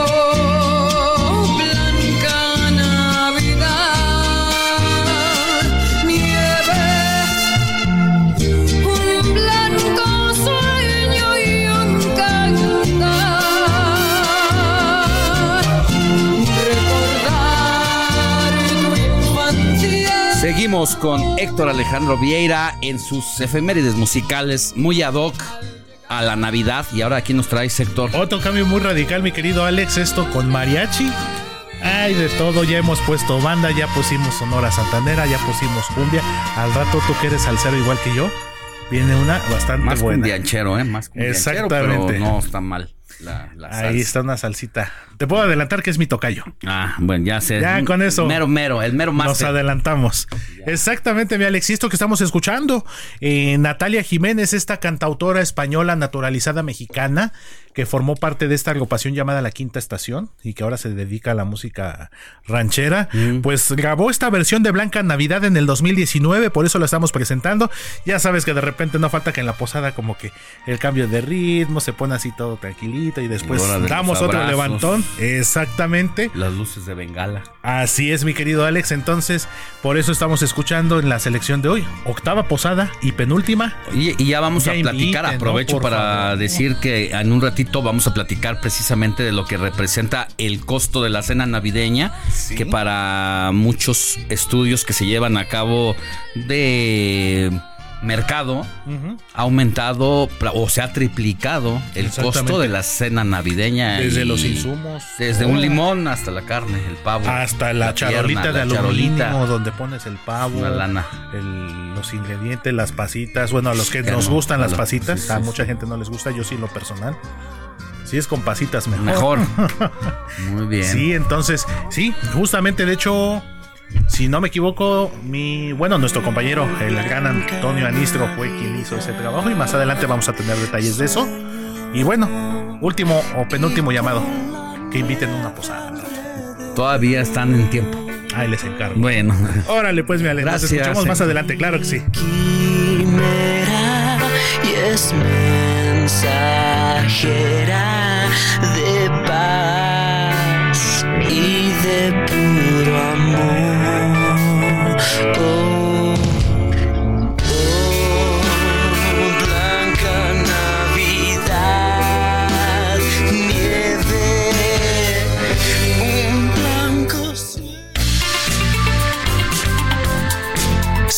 Alejandro Sánchez en Twitter. Arroba Alex Sánchez MX.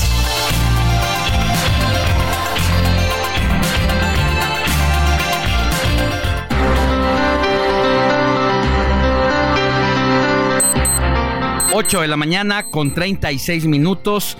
Ya le decíamos del proyecto del presidente López Obrador que ha inaugurado la primera parte del tren interoceánico que une al Pacífico y al Golfo de México. La ruta de carga y pasajeros busca convertirse pues en una alternativa comercial al canal de Panamá y los primeros 308 kilómetros fueron inaugurados ayer por López Obrador en compañía de los gobernadores de Oaxaca, de, de Veracruz, tanto de estos dos estados, Salomón Jara y Cuitláhuac García, respectivamente, y el tren pues corre de Salina Cruz, Oaxaca, a Medias Aguas, Veracruz, y luego conecta a Coatzacoalcos en el Golfo de México. Uno de los proyectos insignias, mi querido Jorge Rodríguez, del presidente López Obrador. Así es, Alex, uno de los proyectos eh, prioritarios, porque no es solo la línea del tren que ayer inauguró la parte de pasajeros, porque eh, la parte de tren de carga funciona desde, septiembre, según informaban ayer durante la inauguración. El presidente Andrés Manuel López Obrador acudió precisamente a la inauguración de, los, de las corridas de trenes de pasajeros, que fue desde Salina Cruz, allá en Oaxaca, hasta Coatzacoalcos, Veracruz, en un tiempo de ocho horas. Pero si te parece, vamos con nuestro compañero Iván Saldaña que estuvo allá durante la inauguración. Iván, ¿cómo estás? Te habla Jorge. ¿Cómo estás, Jorge? Alex, buenos días a todos y al auditorio. Durante la inauguración y también durante el viaje estuvimos presentes ahí. Este viaje duró pues ocho horas nueve minutos en, en total, desde que arrancó de la estación de Salina Cruz, eh, perdón, de- eh, sí, desde Salina Cruz, Oaxaca, y llegó hasta Coatzacoalcos.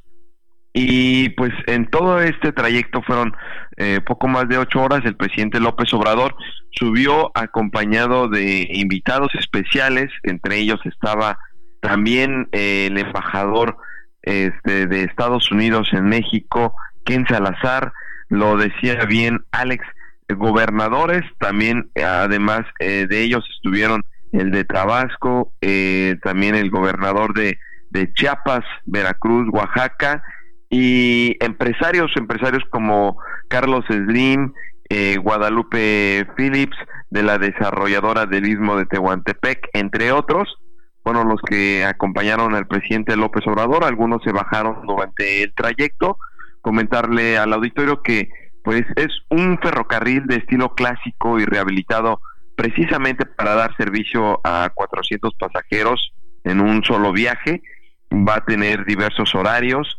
eh, los costos van variados de acuerdo a la parada en que se tome, hay desde costos de 40 pesos hasta en costo redondo como el que hicimos ayer de Salina Cruz a Coatzacoalcos, es decir, desde un polo a otro polo, desde el, el Océano Pacífico hasta el Océano Atlántico, eh, están costando eh, en tres, tres categorías, el, eh, la categoría VIP, la categoría ejecutiva y la categoría turista. La categoría turista, poco más de 400 pesos y la más alta en 1500 pesos, que fue en la que viajó el presidente Andrés Manuel López Obrador, también pues los invitados especiales eh, y pues bueno comentarle también al auditorio que pues en este recorrido de 308 kilómetros eh, en promedio se, se viajó a 70 kilómetros por hora y el mandatario pues remarcó que pues el reinicio del servicio del tren de pasajeros por el istmo eh, pues es una oportunidad, un proyecto más bien para los jóvenes porque este es parte, lo decían bien, del corredor interoceánico del Istmo de Tehuantepec, un proyecto que se soñó, dice, desde los tiempos, eh, desde, desde tiempos atrás, siglos atrás, desde la época de la conquista. Escuchemos parte de lo que dijo el presidente López Obrador el día de ayer. porque este proyecto ya no es para nuestra generación, o ya no es solo para nuestra generación, ya nosotros ya vamos de salida, ya hasta podemos decir gracias a la vida que nos ha dado tanto, pero necesitamos dejar un futuro con posibilidades de desarrollo para las nuevas generaciones. Hay que pensar en los que vienen detrás de nosotros. Para ellos es este proyecto y lo hemos logrado con la participación de todas, de todos y así tenemos que seguirlo apoyando. Alex, eh, Jorge, comentarles que eh, el día de ayer fue esta primera etapa, 308 kilómetros fue lo que recorrió el presidente López Obrador. Hoy inaugura la segunda etapa. En un principio se había anunciado que iba a ser una inauguración también eh, pública en la que pues iba a haber prensa, se había invitado a la prensa, incluso también para el recorrido. Sin embargo, pues el- desde el pasado jueves se informó que esta eh, va a ser privada y pero bueno eh, de alguna manera eh, pues sabemos que el presidente hoy va a inaugurar desde desde aquí Coatzacoalcos donde nos encontramos el día de hoy hasta Teapa va a viajar Teapa eh, Tabasco el presidente López Obrador y se prevé que a mediados del próximo año concluya toda la obra que forma parte de este corredor del Istmo de Tehuantepec que pues además este también contempla pues eh, 12 12 polos de desarrollo que son como parques industriales eh, que van a establecerse alrededor de toda esta franja del, del Istmo de Tehuantepec. Eh, muy interesante lo que nos dice Iván, porque precisamente la agenda del presidente dice que hoy no tiene ninguna actividad pública, ninguna actividad oficial, pero interesante que va a eh, inaugurar o va a, por lo menos recorrer esta parte de... ¿También es del tren eh, interoceánico? Sí, efectivamente es la segunda Desde etapa. Coatzacoalcos hasta Teapa. Teapa, exactamente Tabasco, pero ya la tercera etapa, porque pues así ha estado inaugurando pues varias obras, de hecho las últimas, sobre todo, eh, pues va- han sido por partes, el- este no, no tampoco va a ser la excepción y eh, hasta mediados de junio va a estar en su totalidad completa esta obra inaugurada. Muy bien, Iván, pues eh, muchas gracias por la información y estamos pendientes. Cuídate, Iván. Muy buena, muy buenos días a todos también. Entrevista. Informativo fin de semana. Oiga, y el día 20 de diciembre terminó el plazo para que los patrones paguen el aguinaldo dentro de su tiempo y forma a los trabajadores.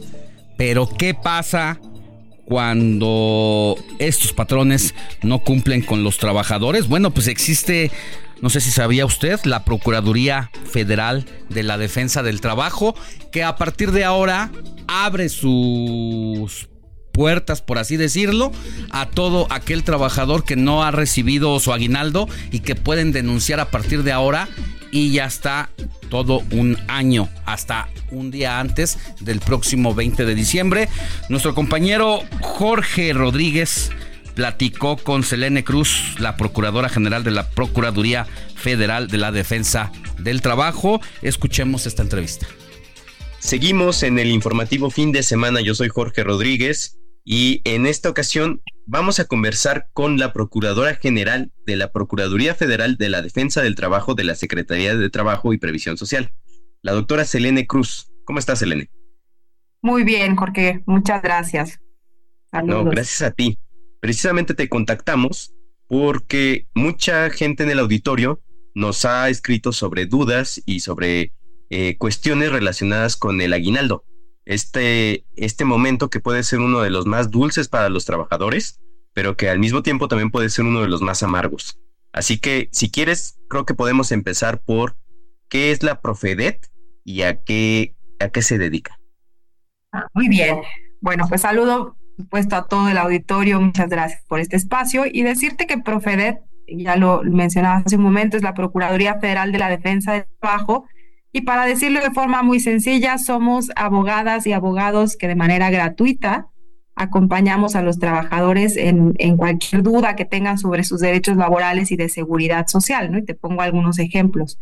Eh, si alguien tiene dudas sobre eh, si tiene derecho a pensión o qué requisitos necesita para acceder a una pensión, este, hay una, si hay un accidente de trabajo, pues saber qué puede hacer.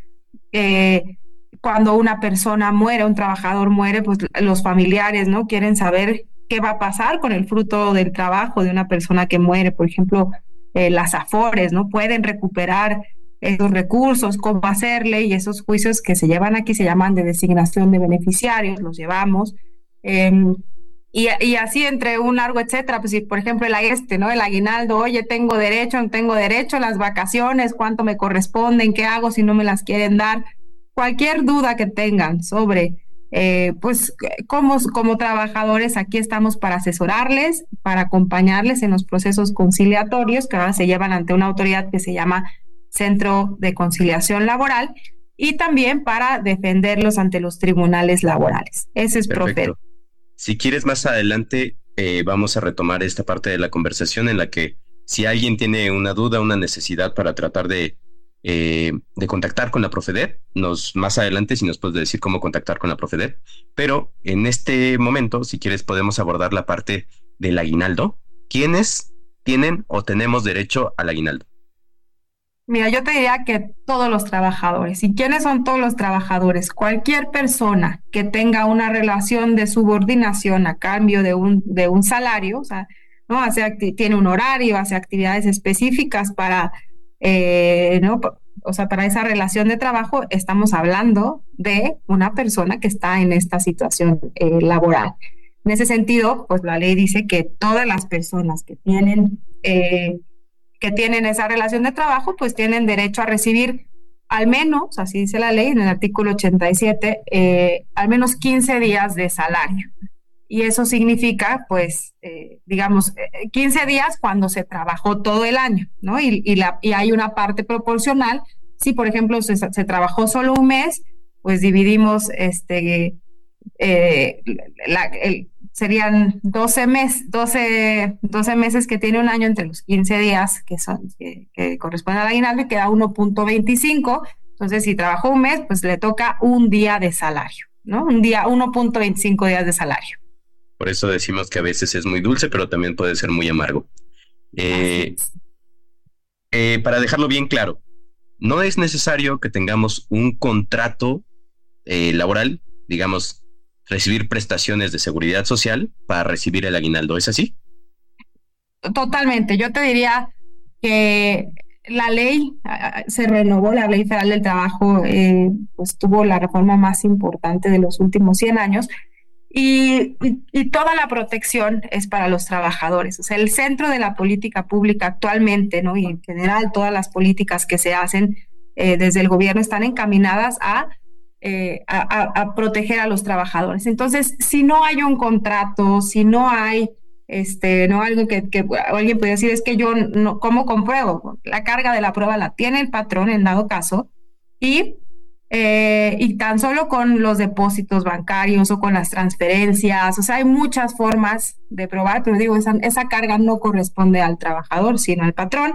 Y, digamos que en dado caso, pues será el patrón el que, el que le responda, es mejor si no hay una relación laboral, ¿no? Pero no se preocupen si no hay contrato por escrito, eh, la ley también habla de contratos verbales, o sea, hay, hay- siempre hay posibilidad de defenderse para, ¿no? Cuando, cuando, cuando no existe como cierta, cierta documentación que uno pudiera pensar, qué miedo si no la tengo.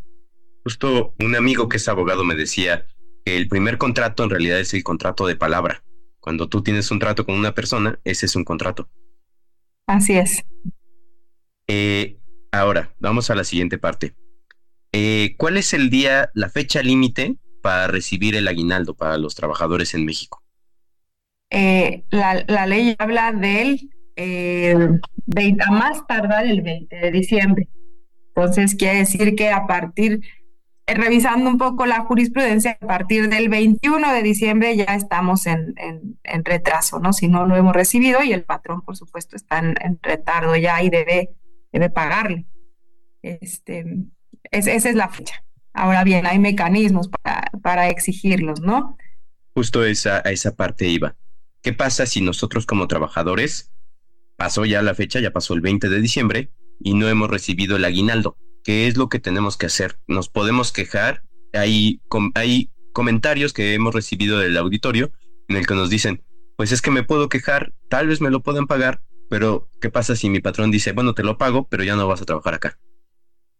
Mira, yo, yo algo que me gusta decirle mucho a las personas trabajadoras es que no tengan miedo, porque muchas veces da miedo exigir los derechos. Este es un derecho reconocido en la ley, es una obligación de los patrones y, y vale la pena decir, oye, es tu obligación, me la tienes que dar. eh, y eso es lo primero. En dado caso, pues ir con, con recursos humanos o con su jefe directamente, oigan, no me han pagado, este, por favor, páguenme, ¿no? Si ese procedimiento no funciona, entonces pueden acudir al, al centro eh, local o al centro federal de conciliación laboral más cercano que tengan. Si es el caso federal, digo, ahí hay unos, unos temas de competencia, pero digamos, si, pue- si, acuden a un centro federal de conciliación y registro laboral, ahí va a haber abogados de Profedet que les podemos asesorar. La idea es llevar, a- juntar, digamos, a dos partes en conflicto, en este caso a un trabajador y a un patrón, se les, se les sienta en una mesa redonda y, hay un conciliador ahí diciendo, oye, pues ya te retrasaste en el pago del, del aguinaldo, paga.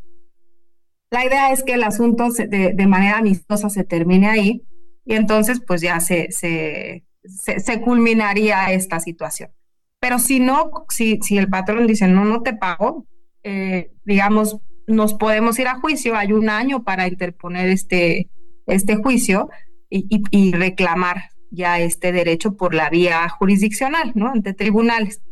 Y ahí lo que, digamos, si no cumplen los patrones, además de que son procesos ¿no? largos y que hay que pagar abogados, en el caso de ellos, aquí somos gratuitos, para los trabajadores, pues hay multas, ¿no? Y las multas van de 50 UMAS a, a 5 mil UMAS. Y esto significa que fue, o sea, desde 5 mil pesos hasta 500 mil pesos aproximadamente, digo, es un poco más, pero esa cantidad, pues van a pagar los patrones por no pagar el aguinaldo y además van a tener que pagar el aguinaldo.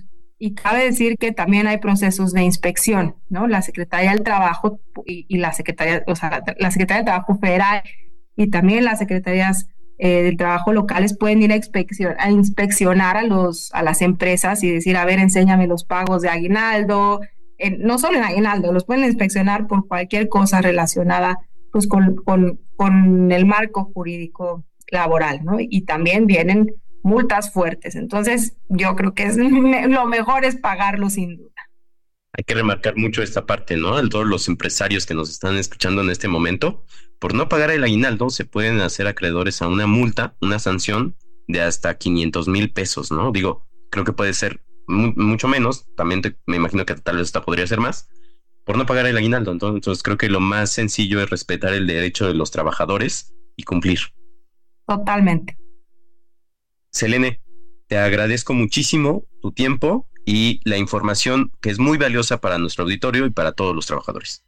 Al contrario, Jorge, muchísimas gracias y un fuerte abrazo por Navidad y por todas las fiestas de Sembre. Abrazos de vuelta. Bueno, pues esa fue Selene Cruz Alcalá, es Procuradora General de la Procuraduría Federal de Defensa del Trabajo y ya lo sabe, si quiere reclamar algo sobre su aguinaldo, a donde tiene que acudir es a la Profedet. Seguimos.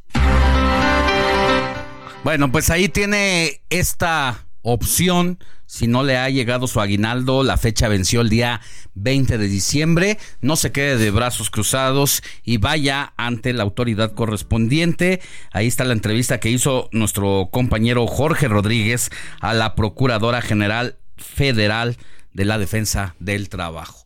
Vamos a una pausa y volvemos con más. La noticia no descansa. Usted necesita estar bien informado también el fin de semana. Esto es Informativo El Heraldo Fin de Semana. Regresamos.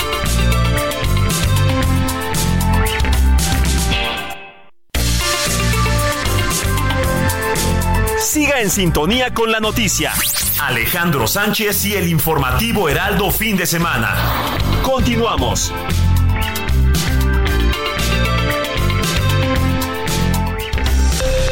Esto es Noticias a la Hora. Heraldo Radio le informa.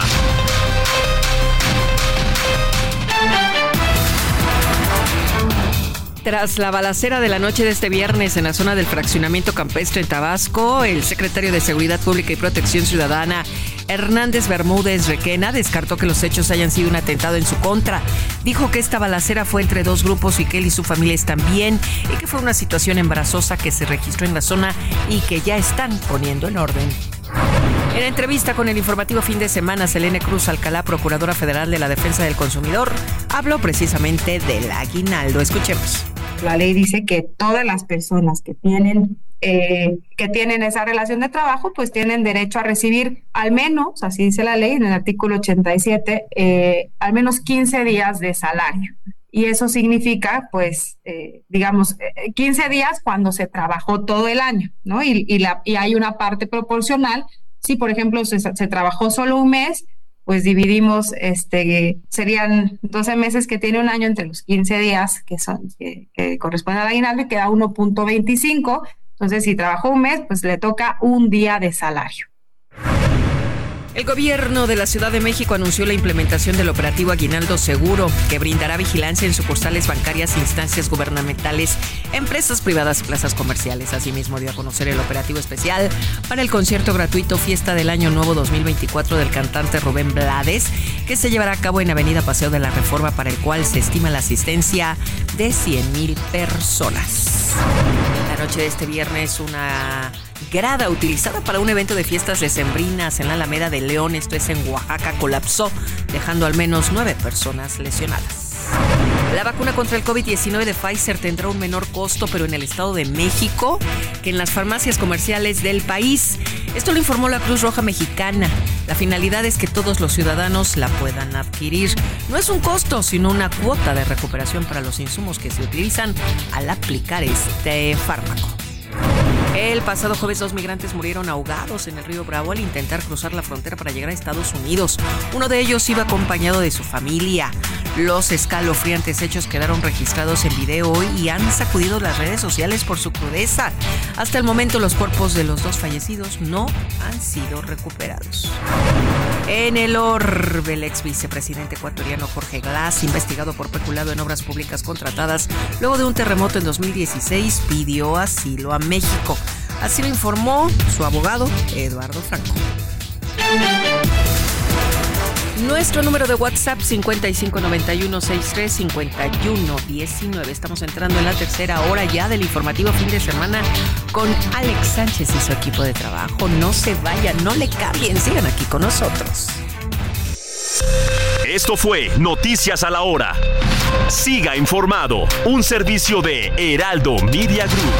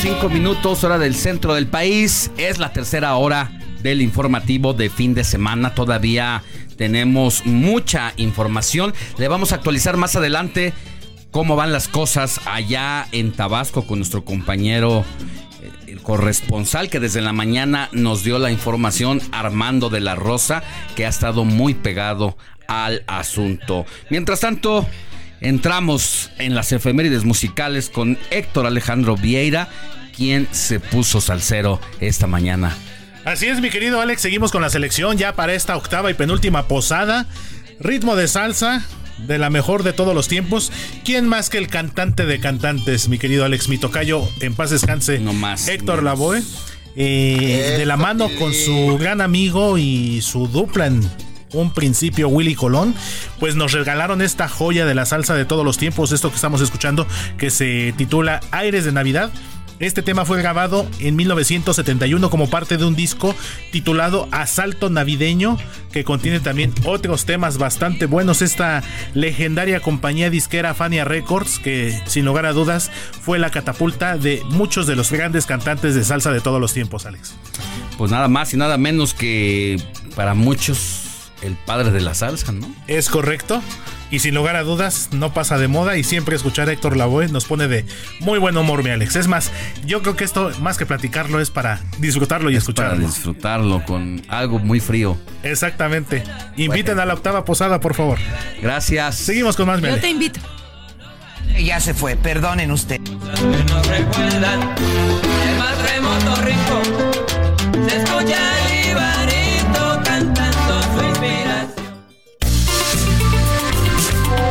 Comparte tus comentarios y denuncias en el WhatsApp del informativo fin de semana. Escríbenos o envíanos un mensaje de voz al 55 91 63 51 19.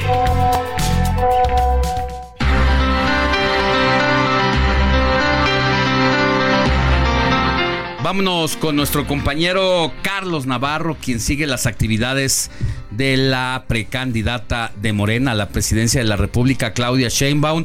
¿Dónde andas ahora, querido Carlos? Buenos días.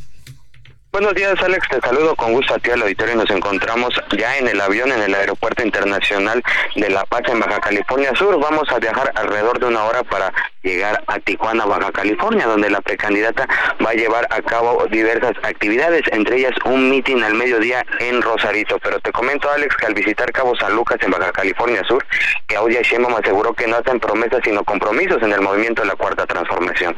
Este viernes en la Unidad Deportiva Parque Las Palmas, la precandidata presidencial se comprometió a destinar recursos a la pavimentación de colonias populares en caso de ganar en el 2024. Escuchemos. Pues entonces me estoy comprometiendo aquí con ustedes porque nosotros en nuestro movimiento no hacemos promesas, nosotros hacemos compromisos. Y el compromiso, el sueño que estoy haciendo con ustedes es que vamos a dar recursos conjuntamente para poder pavimentar las colonias populares.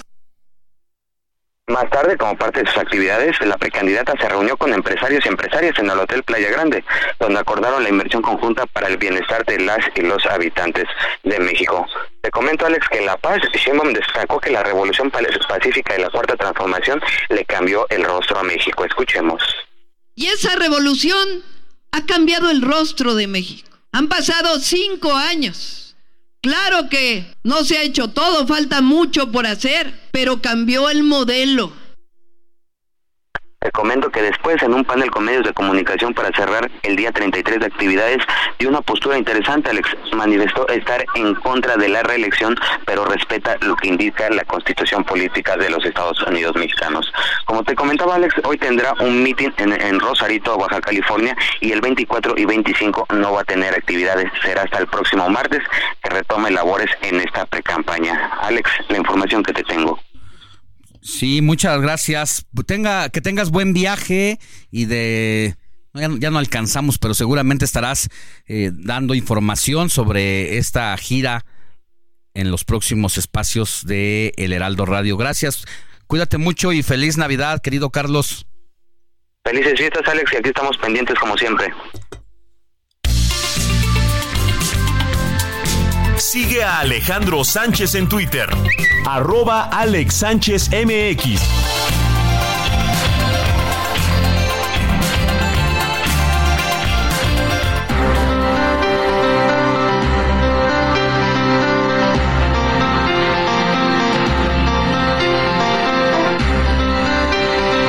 de la mañana con 10 minutos hora del centro del país.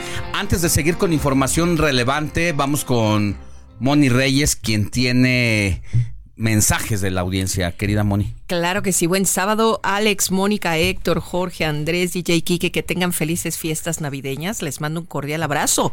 Soy José Ricardo García Camarena del Estado de México. Muchas, muchas gracias, José Ricardo. Muy buenos días, Moni, Alex, George, y para todo este equipazo. Una semana muy triste por tanta tragedia en el país. Y para cerrar, se nos va una verdadera periodista, nuestra gran Cristina Pacheco. Sí. una gran cronista Una- de nuestra Ciudad de México. Sí. Soy Jorge La Vargas. vamos a extrañar. De Coyoacán. De un periodismo muy valioso, porque muchas veces si nos pasa aquí nos centramos en las opiniones de los políticos o en los datos de las instituciones y muy pocas veces le damos tanto lugar y tanto espacio a la gente. Ese era el valor de su, de su trabajo. Fíjate que estaba leyendo una semblanza de ella y ella descubrió a la voz del, del, del carrito este de se compra, se vende. A una chica que entrevistó en el 2013 y este... Se compra, se vende, nada más se compra. No, bueno, no sé cómo va, pero a ver Solo cómo va. compran para... Se compran colchones, este, Fierro viejo que refrigeradores y fierro viejo que Bueno, vendan. pues este Héctor Vieira se lo sabe de memoria, ahorita lo hacemos que pase y lo cante. Pero bueno, se nos fue una, una gran amiga, periodista y Colega. Colega. Eh, otra, otra, nos, nos escriben. Ay, pues, ¿quién creen que es? Antonio de Harvard dice. "Mm, buenos días, Alex Moni, todos los del informativo. Esperemos darles un fuerte abrazo, ¿no? Y felicitar a todos por estas fechas, esperando la pasen con sus seres queridos y desearles unas felices fiestas navideñas. Antonio de Harvard siempre nos manda muchos videos informativos de música, etcétera, y te lo agradecemos. A ver, nos escriben que ah, es el esposo de Verónica Viegues que un día nos dijo que si la podíamos felicitar, pero no nos pone su nombre. Dice, ¿cómo por qué? Si el recorrido del tren del Istmo fue de 304 kilómetros y a velocidad promedio de 70 kilómetros por hora, tardó 8.5 horas y no alrededor de 5 horas. Mm, lo- le Oh. preguntamos a Iván, pero me parece que es porque seguramente hizo paradas. Ah, ah, es Jaime García. Ay, mi querido Jaime García, un abrazo igual a tu esposa Vero. Pues ahí está la respuesta. Por otro lado, tenemos muy buenos días, Alex Moni, Héctor, Jorge, Quique, Andrés y al gran equipo de producción. Un gusto escucharlos y aprovecho para desearles una feliz Nochebuena y Navidad, recordando que el verdadero significado de esta fecha es la celebración del nacimiento de nuestro Señor Jesucristo. Que Dios siga bendiciendo sus vidas junto con las de sus seres queridos y todas las personas. Les mando un fuerte abrazo de parte de Luis Enrique Vieira Hernández. Hermano de nuestro amigo. Gracias, mi querido Luis Enrique.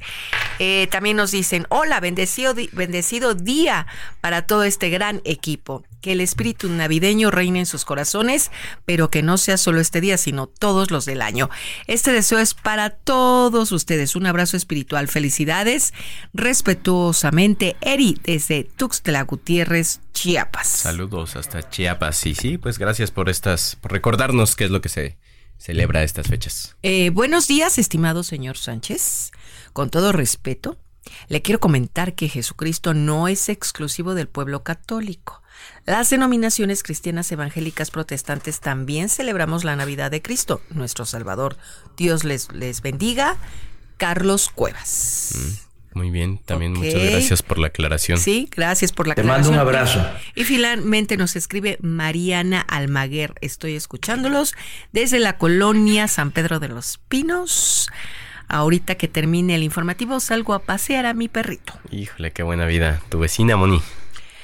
Cállense. Muchas gracias. Escriban 55 91 63 51 19. ¿Y qué tienes en tu ex?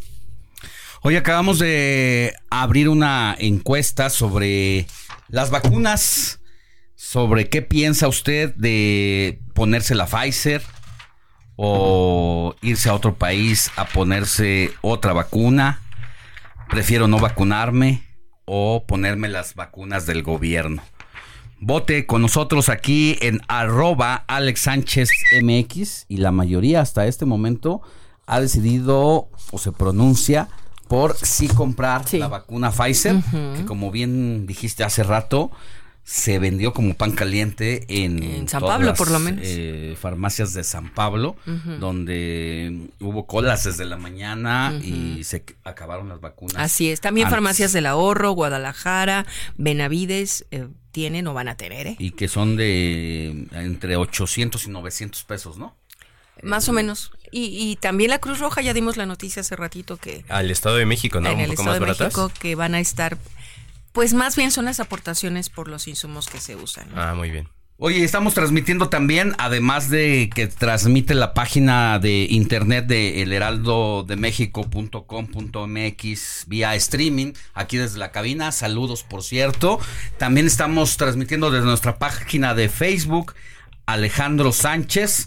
Saludos a Marco Salas, que nos manda precisamente buena vibra por la transmisión que estamos haciendo esta mañana. Un abrazo.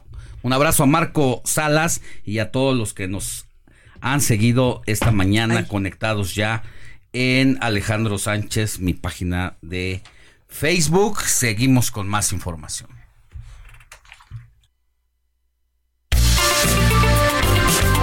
Comparte tus comentarios y denuncias en el WhatsApp del informativo fin de semana. Escríbenos o envíanos un mensaje de voz al 55 91 63 51 19.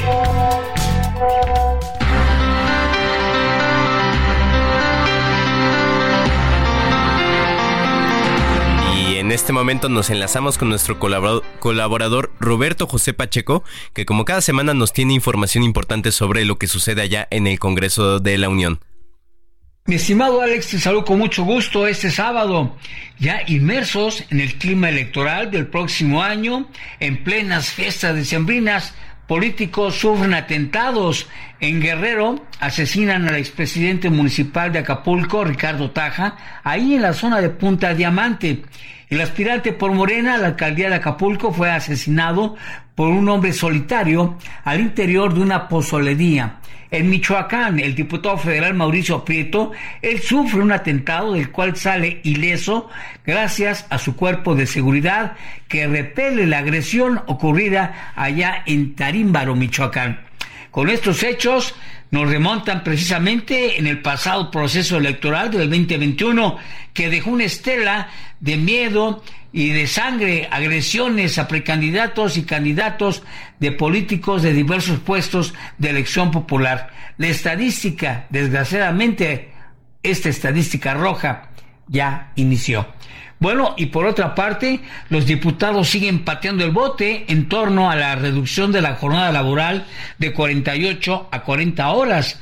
Ya se creó una comisión integrada por todos los sectores involucrados. El presidente de la Jucopo, Jorge Romero, él dice que esta comisión de trabajo busca encontrar un punto medio para tratar de ayudar a la clase trabajadora, ya que es una meta de todos sin poner en riesgo el empleo de miles de personas y la quiebra de los pequeños empresarios que cuentan con uno o dos trabajadores. Pero escuchemos al presidente de la Jucopo, Jorge Romero, que habló ahí en esta mesa que se instaló. Lo que tenemos que es ponernos de acuerdo en cómo hacerlo, de una manera en donde salgan ganando todos, tanto la parte empleadora, porque es la que genera empleos, como la parte trabajadora, que es la que le da vida y espíritu al empleo. Y en otro tema, mi estimado Alex, por fin la Cámara de Diputados da un golpe sobre la mesa y todas las iniciativas que se hayan presentado que no se dictaminen serán desechadas y no se pasarán de una legislatura a otra. Solo quedarán aquellas que ya iniciaron su proceso legislativo para dictaminarse. En pocas palabras, se dará por terminada la llamada congeladora legislativa que muchos años y años ha permanecido y la verdad no tiene ninguna justificación que una propuesta, una iniciativa que se presente ahí esté eh, olvidada en el archivo parlamentario. Además de que por el mismo paso de los años esas iniciativas caducan, están fuera de la realidad del entorno social y económico en el que se presentaron en la tribuna parlamentaria. Alex, es mi reporte. Muchas gracias a Roberto José Pacheco con esta información que nos da. ¿Con qué seguimos, Jorge Rodríguez? Eh, ahora vamos con información allá en el cono sur del continente americano. El presidente liberalista de Argentina, Javier Milei, emitió esta semana un decreto de necesidad y urgencia que incluye derogaciones y modificaciones a unas 300 normas.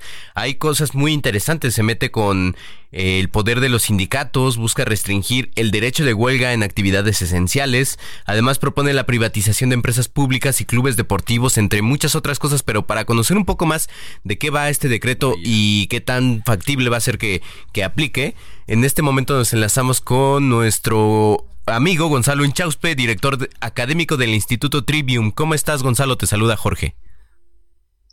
Hola Jorge, hola Alex, buenas tardes, un gusto saludarlos. Un gusto saludarte desde México y allá ya es de... ¿Qué horas son exactamente? ¿De la tarde? Aquí, aquí ya son las 12 y 20 del mediodía. Las 12.20 y vaya que las primeras decisiones de gobierno que ha tomado el nuevo presidente de Argentina, pues ha alertado a muchos, pero bueno, tampoco está haciendo nada que no hubiera prometido en campaña, ¿no?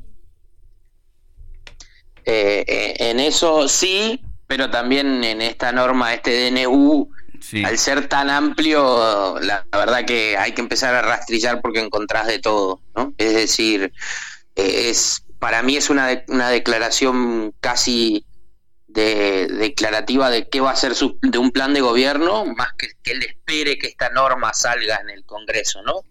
Es decir, desde la complejidad jurídica es compleja que un DNU, que son decretos de necesidad y urgencia, y pueda contemplar 300 cosas, ¿no? En general han sido más específicos los DNU, porque eh, una cosa es justificar la necesidad y la urgencia en algo concreto y la otra es decretarla para todo, ¿no? Entonces, ahí es donde va a entrar el debate, más allá de lo legislativo, que no hay antecedentes donde la- el Congreso haya echado para atrás un DNU, eh, si bien está establecido, pero como es más favorable a que pase a que no pase, por ejemplo, primero lo tiene que tratar la comisión bicameral. Sí.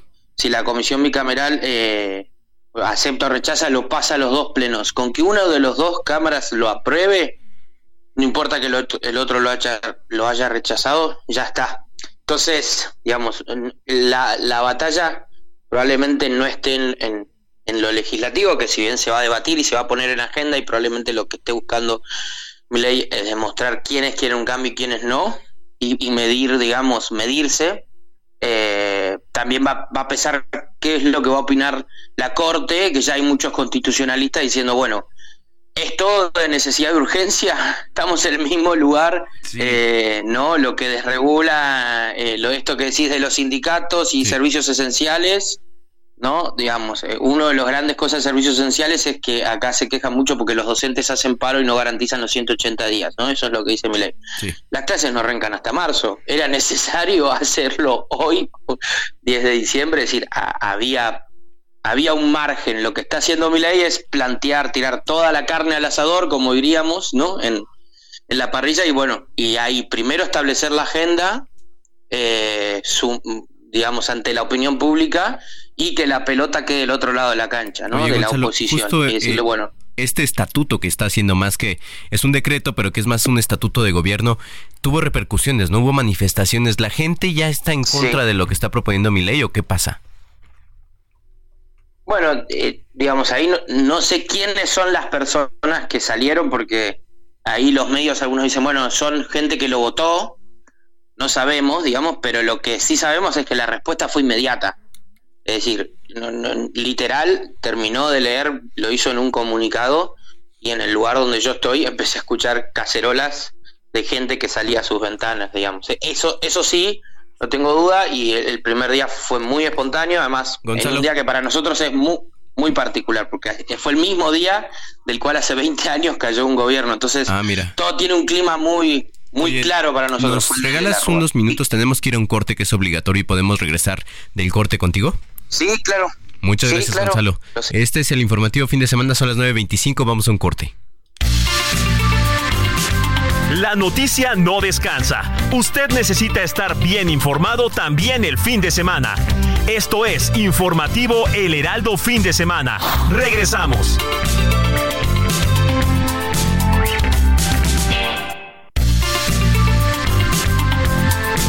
Siga en sintonía con la noticia. Alejandro Sánchez y el informativo Heraldo Fin de Semana. Continuamos.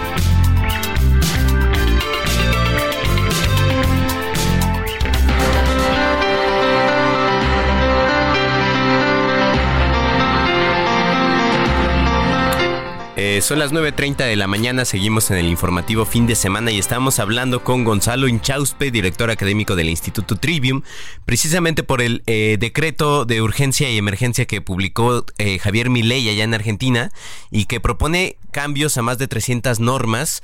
Eh, Gonzalo, Estoy leyendo precisamente que el Instituto para el Desa- Desarrollo Empresarial de Argentina salió a apoyar las medidas económicas del gobierno de Javier Milei. Eh, las, eh, por el momento el gobierno de Milei sí recibe el apoyo de la gente y del sector privado, ¿verdad? Sí, a ver, el 55% de la gente lo votó eh, y, eso está ahí y eso es lo que le da legitimidad para hacer los cambios que él, que él decía y dijo en campaña, ¿no?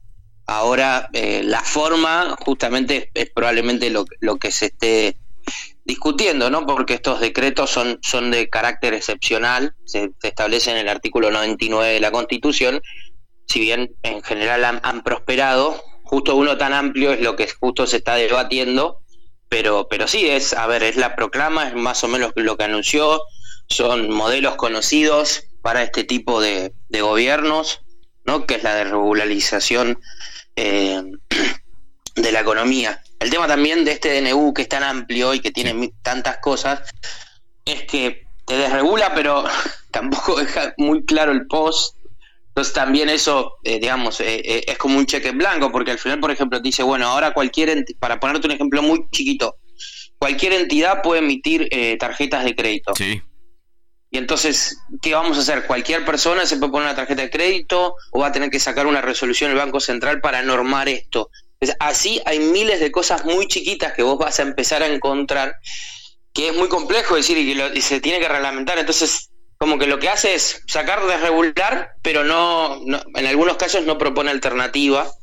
Bueno, y hay cosas obviamente donde hay oposición, franca oposición. Por ejemplo, el, aspecto laboral, en algunas cosas, digo, ha- hace bien, en otras, por ejemplo, la más compleja en, en la reforma laboral que hace, es que quita que ahora eh, establece que una causal de despidos, por ejemplo, que vos bloquees el ingreso al establecimiento de la fábrica o hagas daño o perjudiques a un tercero que sí quiere ir a, a trabajar, eso ponle que tú lo puedas poner discutible o no. El tema es que sin pasar por la justicia penal, o sea, sin que vos lo tengas que denunciar a tu empleado. Sí. Simplemente con que vos Entonces, es, a ver, ¿qué es lo que va a pasar? Vos vas a desregular, pero ninguna sociedad en el mundo está desregulada. ¿Qué terminar pasando? Una catarata de juicio, es decir, vos lo estás quitando de un lugar y ¿dónde va a terminar todo? En la justicia, digamos, ¿no? Por ejemplo, otra cosa, eliminaron la ley de alquileres, eh, que obviamente ellos, todo con la, la perspectiva que ellos te dicen es que yo, yo libero la economía y va a ajustar todo. Dicen, hoy por ejemplo el problema es que, que tenemos, con la inflación que tenemos, decir, bueno, ¿cómo me vas a cobrar el alquiler? Porque tenemos un, un 150 de inflación, más devaluación. Entonces, los contratos acá se hacen muy complejos de firmar.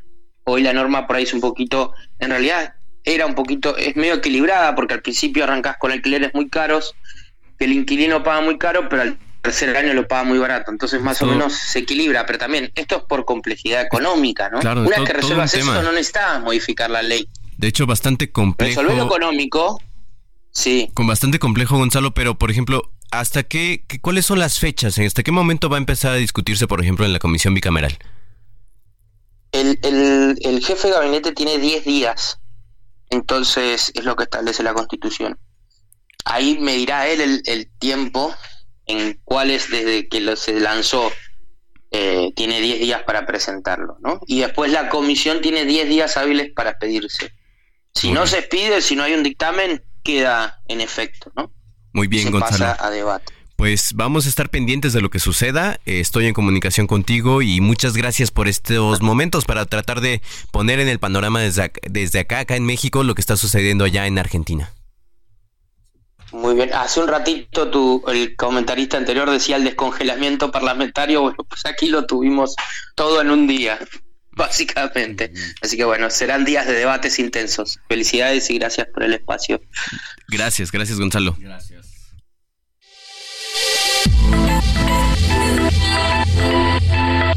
Negocios inmobiliarios con Luis Ramírez.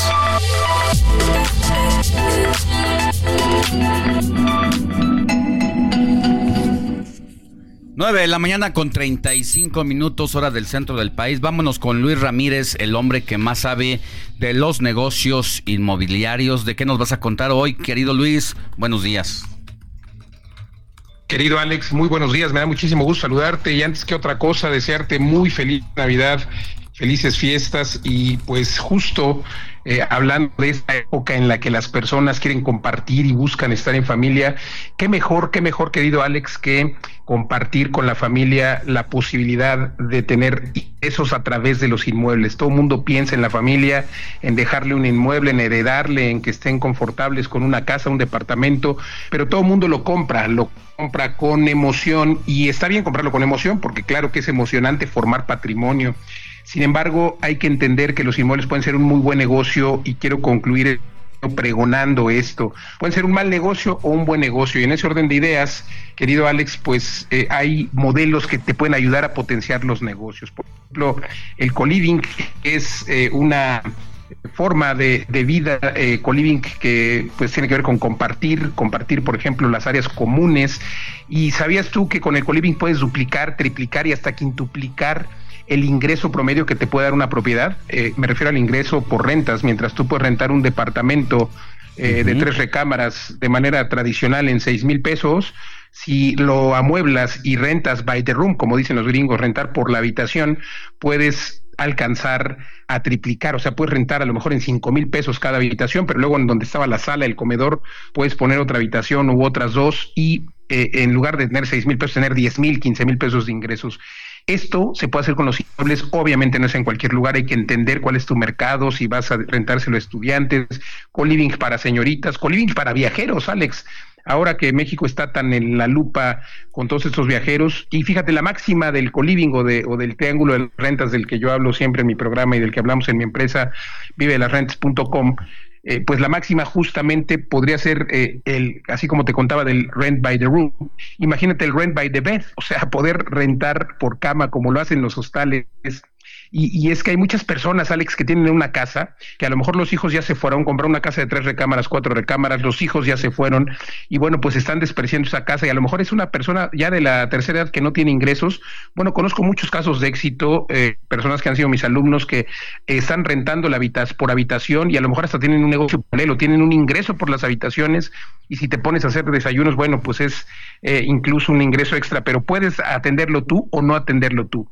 Y bueno, de todo de todas estas técnicas de negocios inmobiliarios hablo siempre en mis redes sociales y aquí en mi programa que se transmite hoy por el Heraldo a las 4 de la tarde y los jueves a las 10 de la noche. Mundo Inmobiliario, ya llevamos siete años al aire. Y bueno, Ojalá que puedan escucharme y seguirme en las redes sociales. Y a los que me manden ahora un mensaje, les voy a mandar un manual eh, electrónico sin costo, solo escríbanme, con cinco lugares, cinco lugares donde invertir ahora mismo, porque como te decía, no es en cualquier lugar, hay que entender hacia dónde va el mercado, cuáles son los lugares con mayor demanda. Y para eso les pido que me den eh, un comentario en las redes sociales, en Facebook, en Instagram o en YouTube. Me encuentran en todos lados como Luis Ramírez Mundo Inmobiliario. A todos los que me escriban antes de las 10 eh, de la mañana, con mucho gusto les voy a mandar este manual sin costo. Escríbanme solamente a Luis Ramírez Mundo Inmobiliario, así en las redes, y pues nos escuchamos hoy a las 4 aquí por la frecuencia del Heraldo, querido Alex. Pues te mando un abrazo también, que la pases muy bien con tu familia y mucha salud, querido Luis. Nos escuchamos el siguiente año. Así será, mi querido amigo. Un abrazo igual, lo mejor para ti y los tuyos y para tu audiencia también hacerles extensivo mi deseo de buena salud, prosperidad, pero sobre todo negocios inmobiliarios. Así es. Hasta la próxima. Abrazo, Alex. Sigue a Alejandro Sánchez en Twitter, arroba Alex Sánchez MX.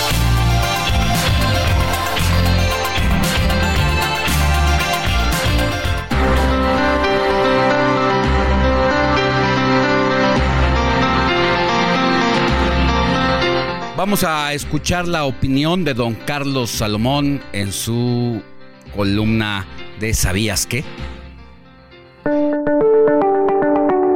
Alejandro, millones de mexicanos viven legal o ilegalmente en los Estados Unidos. Y muchos empacaron sus ganas de quedarse y se fueron de México.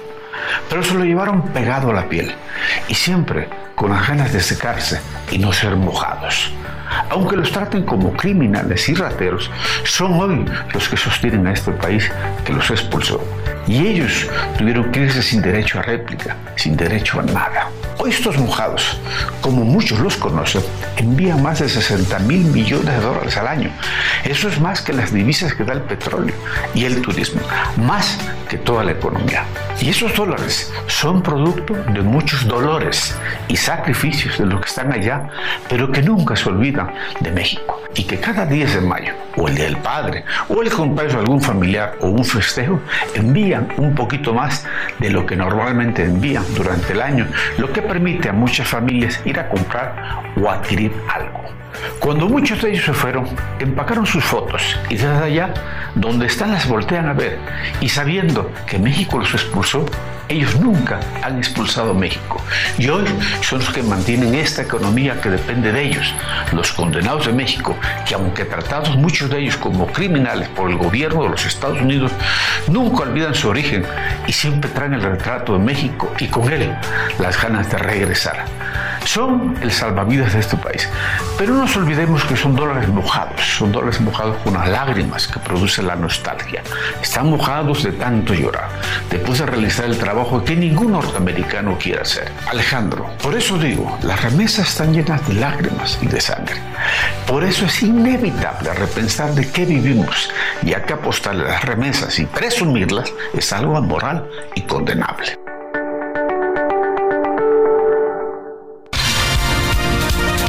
Orbe, la información internacional con Patricia Alvarado. Muy buenos días, Alex. Tener un pasaporte español es una gran ventaja. Según el nuevo índice de la página web Visados Visa Guide World, España se ha convertido en el país con el pasaporte más poderoso del mundo. Ha desbancado a Singapur, que ocupaba el primer puesto. Alemania ocupa el tercer puesto, seguida de Italia, Francia, Holanda, Finlandia, Suecia, Noruega y Dinamarca, que son las naciones de los primeros lugares. El índice trimestral Henley Passport Index examina cada trimestre el número de destinos a los que los titulares de determinados países pueden acceder sin visado. En el caso de los españoles, pueden viajar a 160 países sin necesidad de visa. Y otra ventaja es la pertenencia de España a la Unión Europea, porque los ciudadanos de esta nación no necesitan ni viajar con el pasaporte, con el documento nacional de identidad es suficiente. Fíjate, Alex, que un informe del Ministerio de Sanidad de España ha levantado la alerta para ampliar las reservas de material médico y ha instado a elaborar una nueva ley ante la probable llegada de una nueva pandemia. El documento de 150 páginas identifica los errores cometidos con la pandemia de COVID-2020, que dejó de ser la primera causa de muerte tras un año y medio. Varios expertos han advertido que una nueva pandemia de virus respiratorios de alta gravedad no solo es posible, sino probable a corto o mediano plazo. Los especialistas que elaboraron el estudio proponen una hoja de ruta con 72 acciones para fortalecer al país y prepararlo ante futuras pandemias. Alex, lo que es la vida. El número 88008 del sorteo extraordinario de Lotería de Navidad, que no lo quería nadie, ha sido el número premiado este año. La gente afortunada que lo compró este sábado amaneció millonaria. El premio ha estado muy repartido y ha caído en varios puntos de España. Los que más suerte tuvieron fueron los vecinos del barrio del Pilar en la capital española que compraron en una administración 50 series y les han caído 200 millones de euros.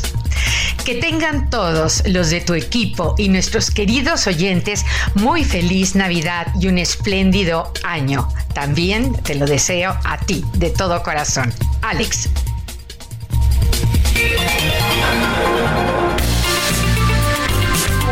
Comparte tus comentarios y denuncias en el WhatsApp del informativo fin de semana. Escríbenos o envíanos un mensaje de voz al 55 91 63 51 19.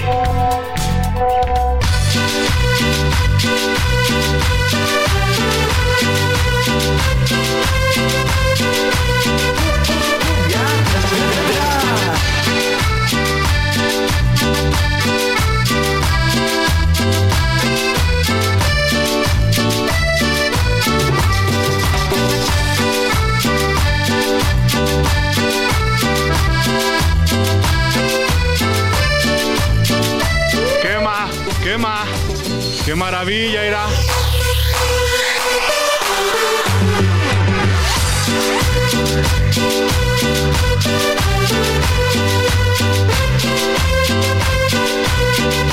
Saludos banda, aquí estuvimos.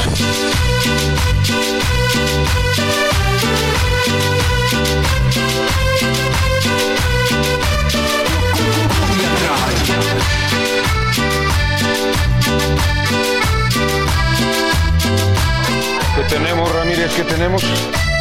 9 de la mañana con 46 minutos. Oiga, pues seguramente usted ya compró algo para la cena o como suele ocurrir muchas veces a la mera hora muchas de, nos, de las personas, muchos de nosotros pues vamos al súper a comprar. Pues si usted no lo ha hecho, debe de preparar su bolsillo porque ha incrementado el precio de las cenas navideñas y de fin de año.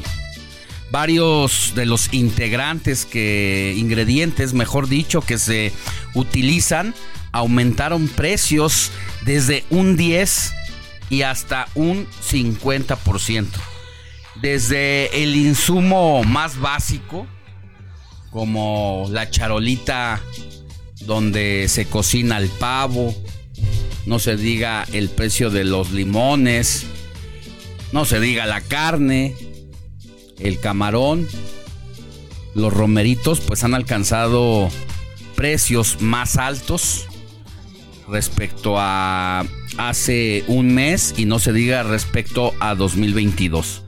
La Alianza Nacional de Pequeños Comerciantes realizó un estudio de mercado respecto a varios precios que registran los alimentos tradicionales que se consumen en estas fechas y encontró alzas en la mayoría de los productos. En muchas ocasiones hasta se va a triplicar el precio de la cena respecto al año pasado. El lomo de cerdo está en 114 pesos por kilo, el pavo en 108 pesos, el bacalao noruego 198 pesos. Aguas con el bacalao porque recuerde que ya le contamos que le dan gato por liebre literalmente, le dan tilapia en lugar de bacalao noruego. El pollo entero está en 178 pesos por kilo y así si nos vamos a las frutas que lleva el ponche y otras otros ingredientes, pues en todos desafortunadamente mi querido Jorge Rodríguez hay incremento en los precios. Tú ya tienes preparado la cena con la familia, te vas a ir al súper hoy, mañana, ya sabes qué vas a cenar. Eh, mm, no lo tengo con toda la certeza, pero desgraciadamente, y tal vez lo hice mal, eh, lo dejé totalmente en manos de mis familiares y fueron mis tíos los que se encargaron de, de preparar la, la, cena para la Navidad. Y sí, efectivamente todos dijeron, oye, primero era, faltan mil. Y ahora, ¿qué crees? Que faltan otros mil. Y Oye, ahora... Te hacen como una abuelita que hace que la cena ahora desde hace algún desde que murió su marido estaba leyendo en una nota pues Les a todos cobra. los integrantes de la cena les cobra como si fuera restaurante, lo cual hace bien. Sí, no me parece No, para no nada. está al nada contrario, mal, y es cuando ¿qué- podemos hablar de... ¿Quieren venir a cenar? Pues les va a costar tanto. Y que recordemos que el trabajo del hogar es un trabajo. o sea, es, pesadísimo. y es, es ingrato, ¿no? Así también, porque además eh, una cosa que pasa y por lo menos pasa en mi familia, eh, el que prepara la cena es el que también el que acaba limpiando todo, ¿no? No, pues se queda con todo el costo. Y luego imagínate si se lleva un mal comentario. Es que le quedó bien duro la pierna. el lomo. El lomo. No, pues que no está desabrido. Uy, o sea, imagínate. No, afortunadamente tienen muy buena mano. Ah, bueno, qué bueno, qué bueno. Sí, pero justo estábamos viendo los datos que me compartías ayer. Eh, in- el incremento de más del 200%. Incremento del 228% en los productos en una cena para cuatro personas. Además, recordemos que esta semana el INEGI pu- publicó el Índice Nacional de Precios al Consumidor, el que nos recuerda que la inflación para final de año está subiendo. Ya, pues mira, vamos a escuchar esta nota que nos preparó nuestro compañero Toño Anistro. Este año saldrá más cara la cena de Navidad que en 2022. Mínimo, mínimo unos 5 mil pesos, o un poquito más, ¿eh? Sí, porque el ponche falta también. Entonces, y ahorita la verdad está carísimo todo, ¿eh? De acuerdo con el Grupo Consultor de Mercados Agrícolas, 14 de los 26 productos que son parte de la canasta básica navideña registran precios al alza. La pierna de cerdo, 115 pesos al kilo, la pechuga de pollo, 121, los romeritos, 17, la manzana golden, 48 y la uva verde ronda los 100 pesos. Bacalao. Este es bacalao noruego y está a 2.60 el kilo y está, mira, bien carnudito. Está blanquita la carne. Está a 140 el kilo de mole con camarón y este poblano que está muy sabroso que también está a 140. Usted para su familia unos 5 mil pesos. Más o menos, más o menos, porque hay que comprar platos desechables, vasos desechables, servilletas. Entonces sí, es un gastito. Perfecto, muchas gracias. Pero vale la pena. El camarón de a 350 el kilo, el lomo de cerdo a 125 y también el que tuvo un ligero aumento fue el pavo. Este ahumado te sale en 145 el kilo y del otro te sale a 95 el kilo. Los vegetales son los que bajaron unos pesos, entre ellos el jitomate, la cebolla y el chile. Familias como la de Eugenia pasan más de medio día entre mercados comparando precios. Tratamos de ser más ahorradores, o sea, buscar lo más económico que se pueda.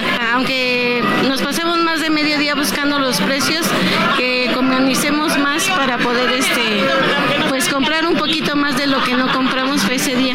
La recomendación de expertos es elaborar un presupuesto y comparar precios a fin de no desequilibrar las finanzas personales. Por ello, es necesario hacer cuentas y saber el costo de estas fiestas para así hacerle frente a la cuesta de enero.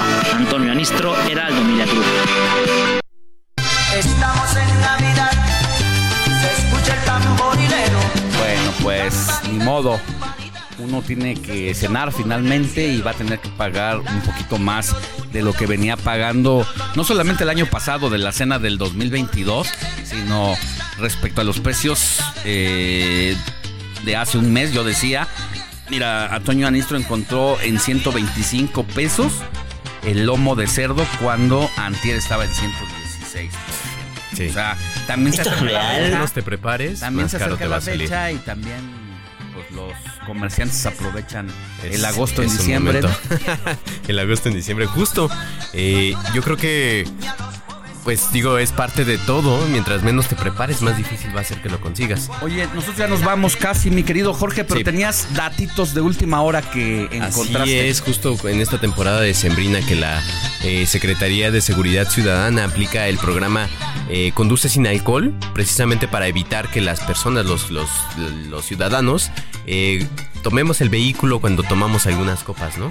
Entonces, desde el 30 de noviembre y hasta el 22 de diciembre, aplicaron casi 300 mil pruebas en dos, en dos formatos que se están haciendo, el autostop y Alcoestop se llama y la prueba de alcoholemia, que es cuando tú ya le soplas al aparatito para eh, medir el nivel de, de alcohol que tienes en la sangre. De estas casi 300 mil pruebas que se aplicaron en el nivel de alcohol en el coche y en la sangre, solo 1.219 condu- conductores no superaron, superaron el límite de la prueba de alcoholemia. Bueno, pues aguas con el alcoholímetro, ya sabes, si bebe, no maneje. Nosotros ya nos vamos de esta emisión de hoy, 23 de diciembre. Mañana nos escuchamos porque la noticia no descansa. Gracias, Jorge.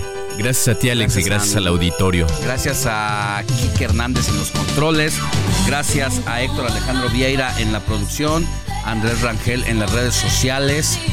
A Moni Reyes en el resumen informativo y Arturo Quiroz, nuestro ingeniero que hace que también todo esto sea posible y se mantenga la señal activa permanentemente. Yo soy Alejandro Sánchez y nos escuchamos mañana. Éxito.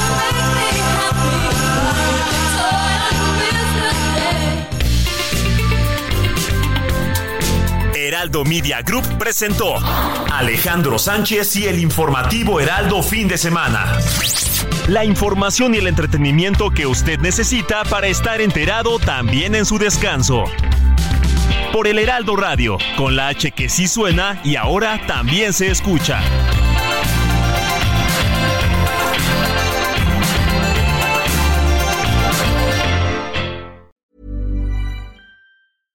Hey, it's Paige DeSorbo from Giggly Squad. High quality fashion without the price tag. Say hello to Quince.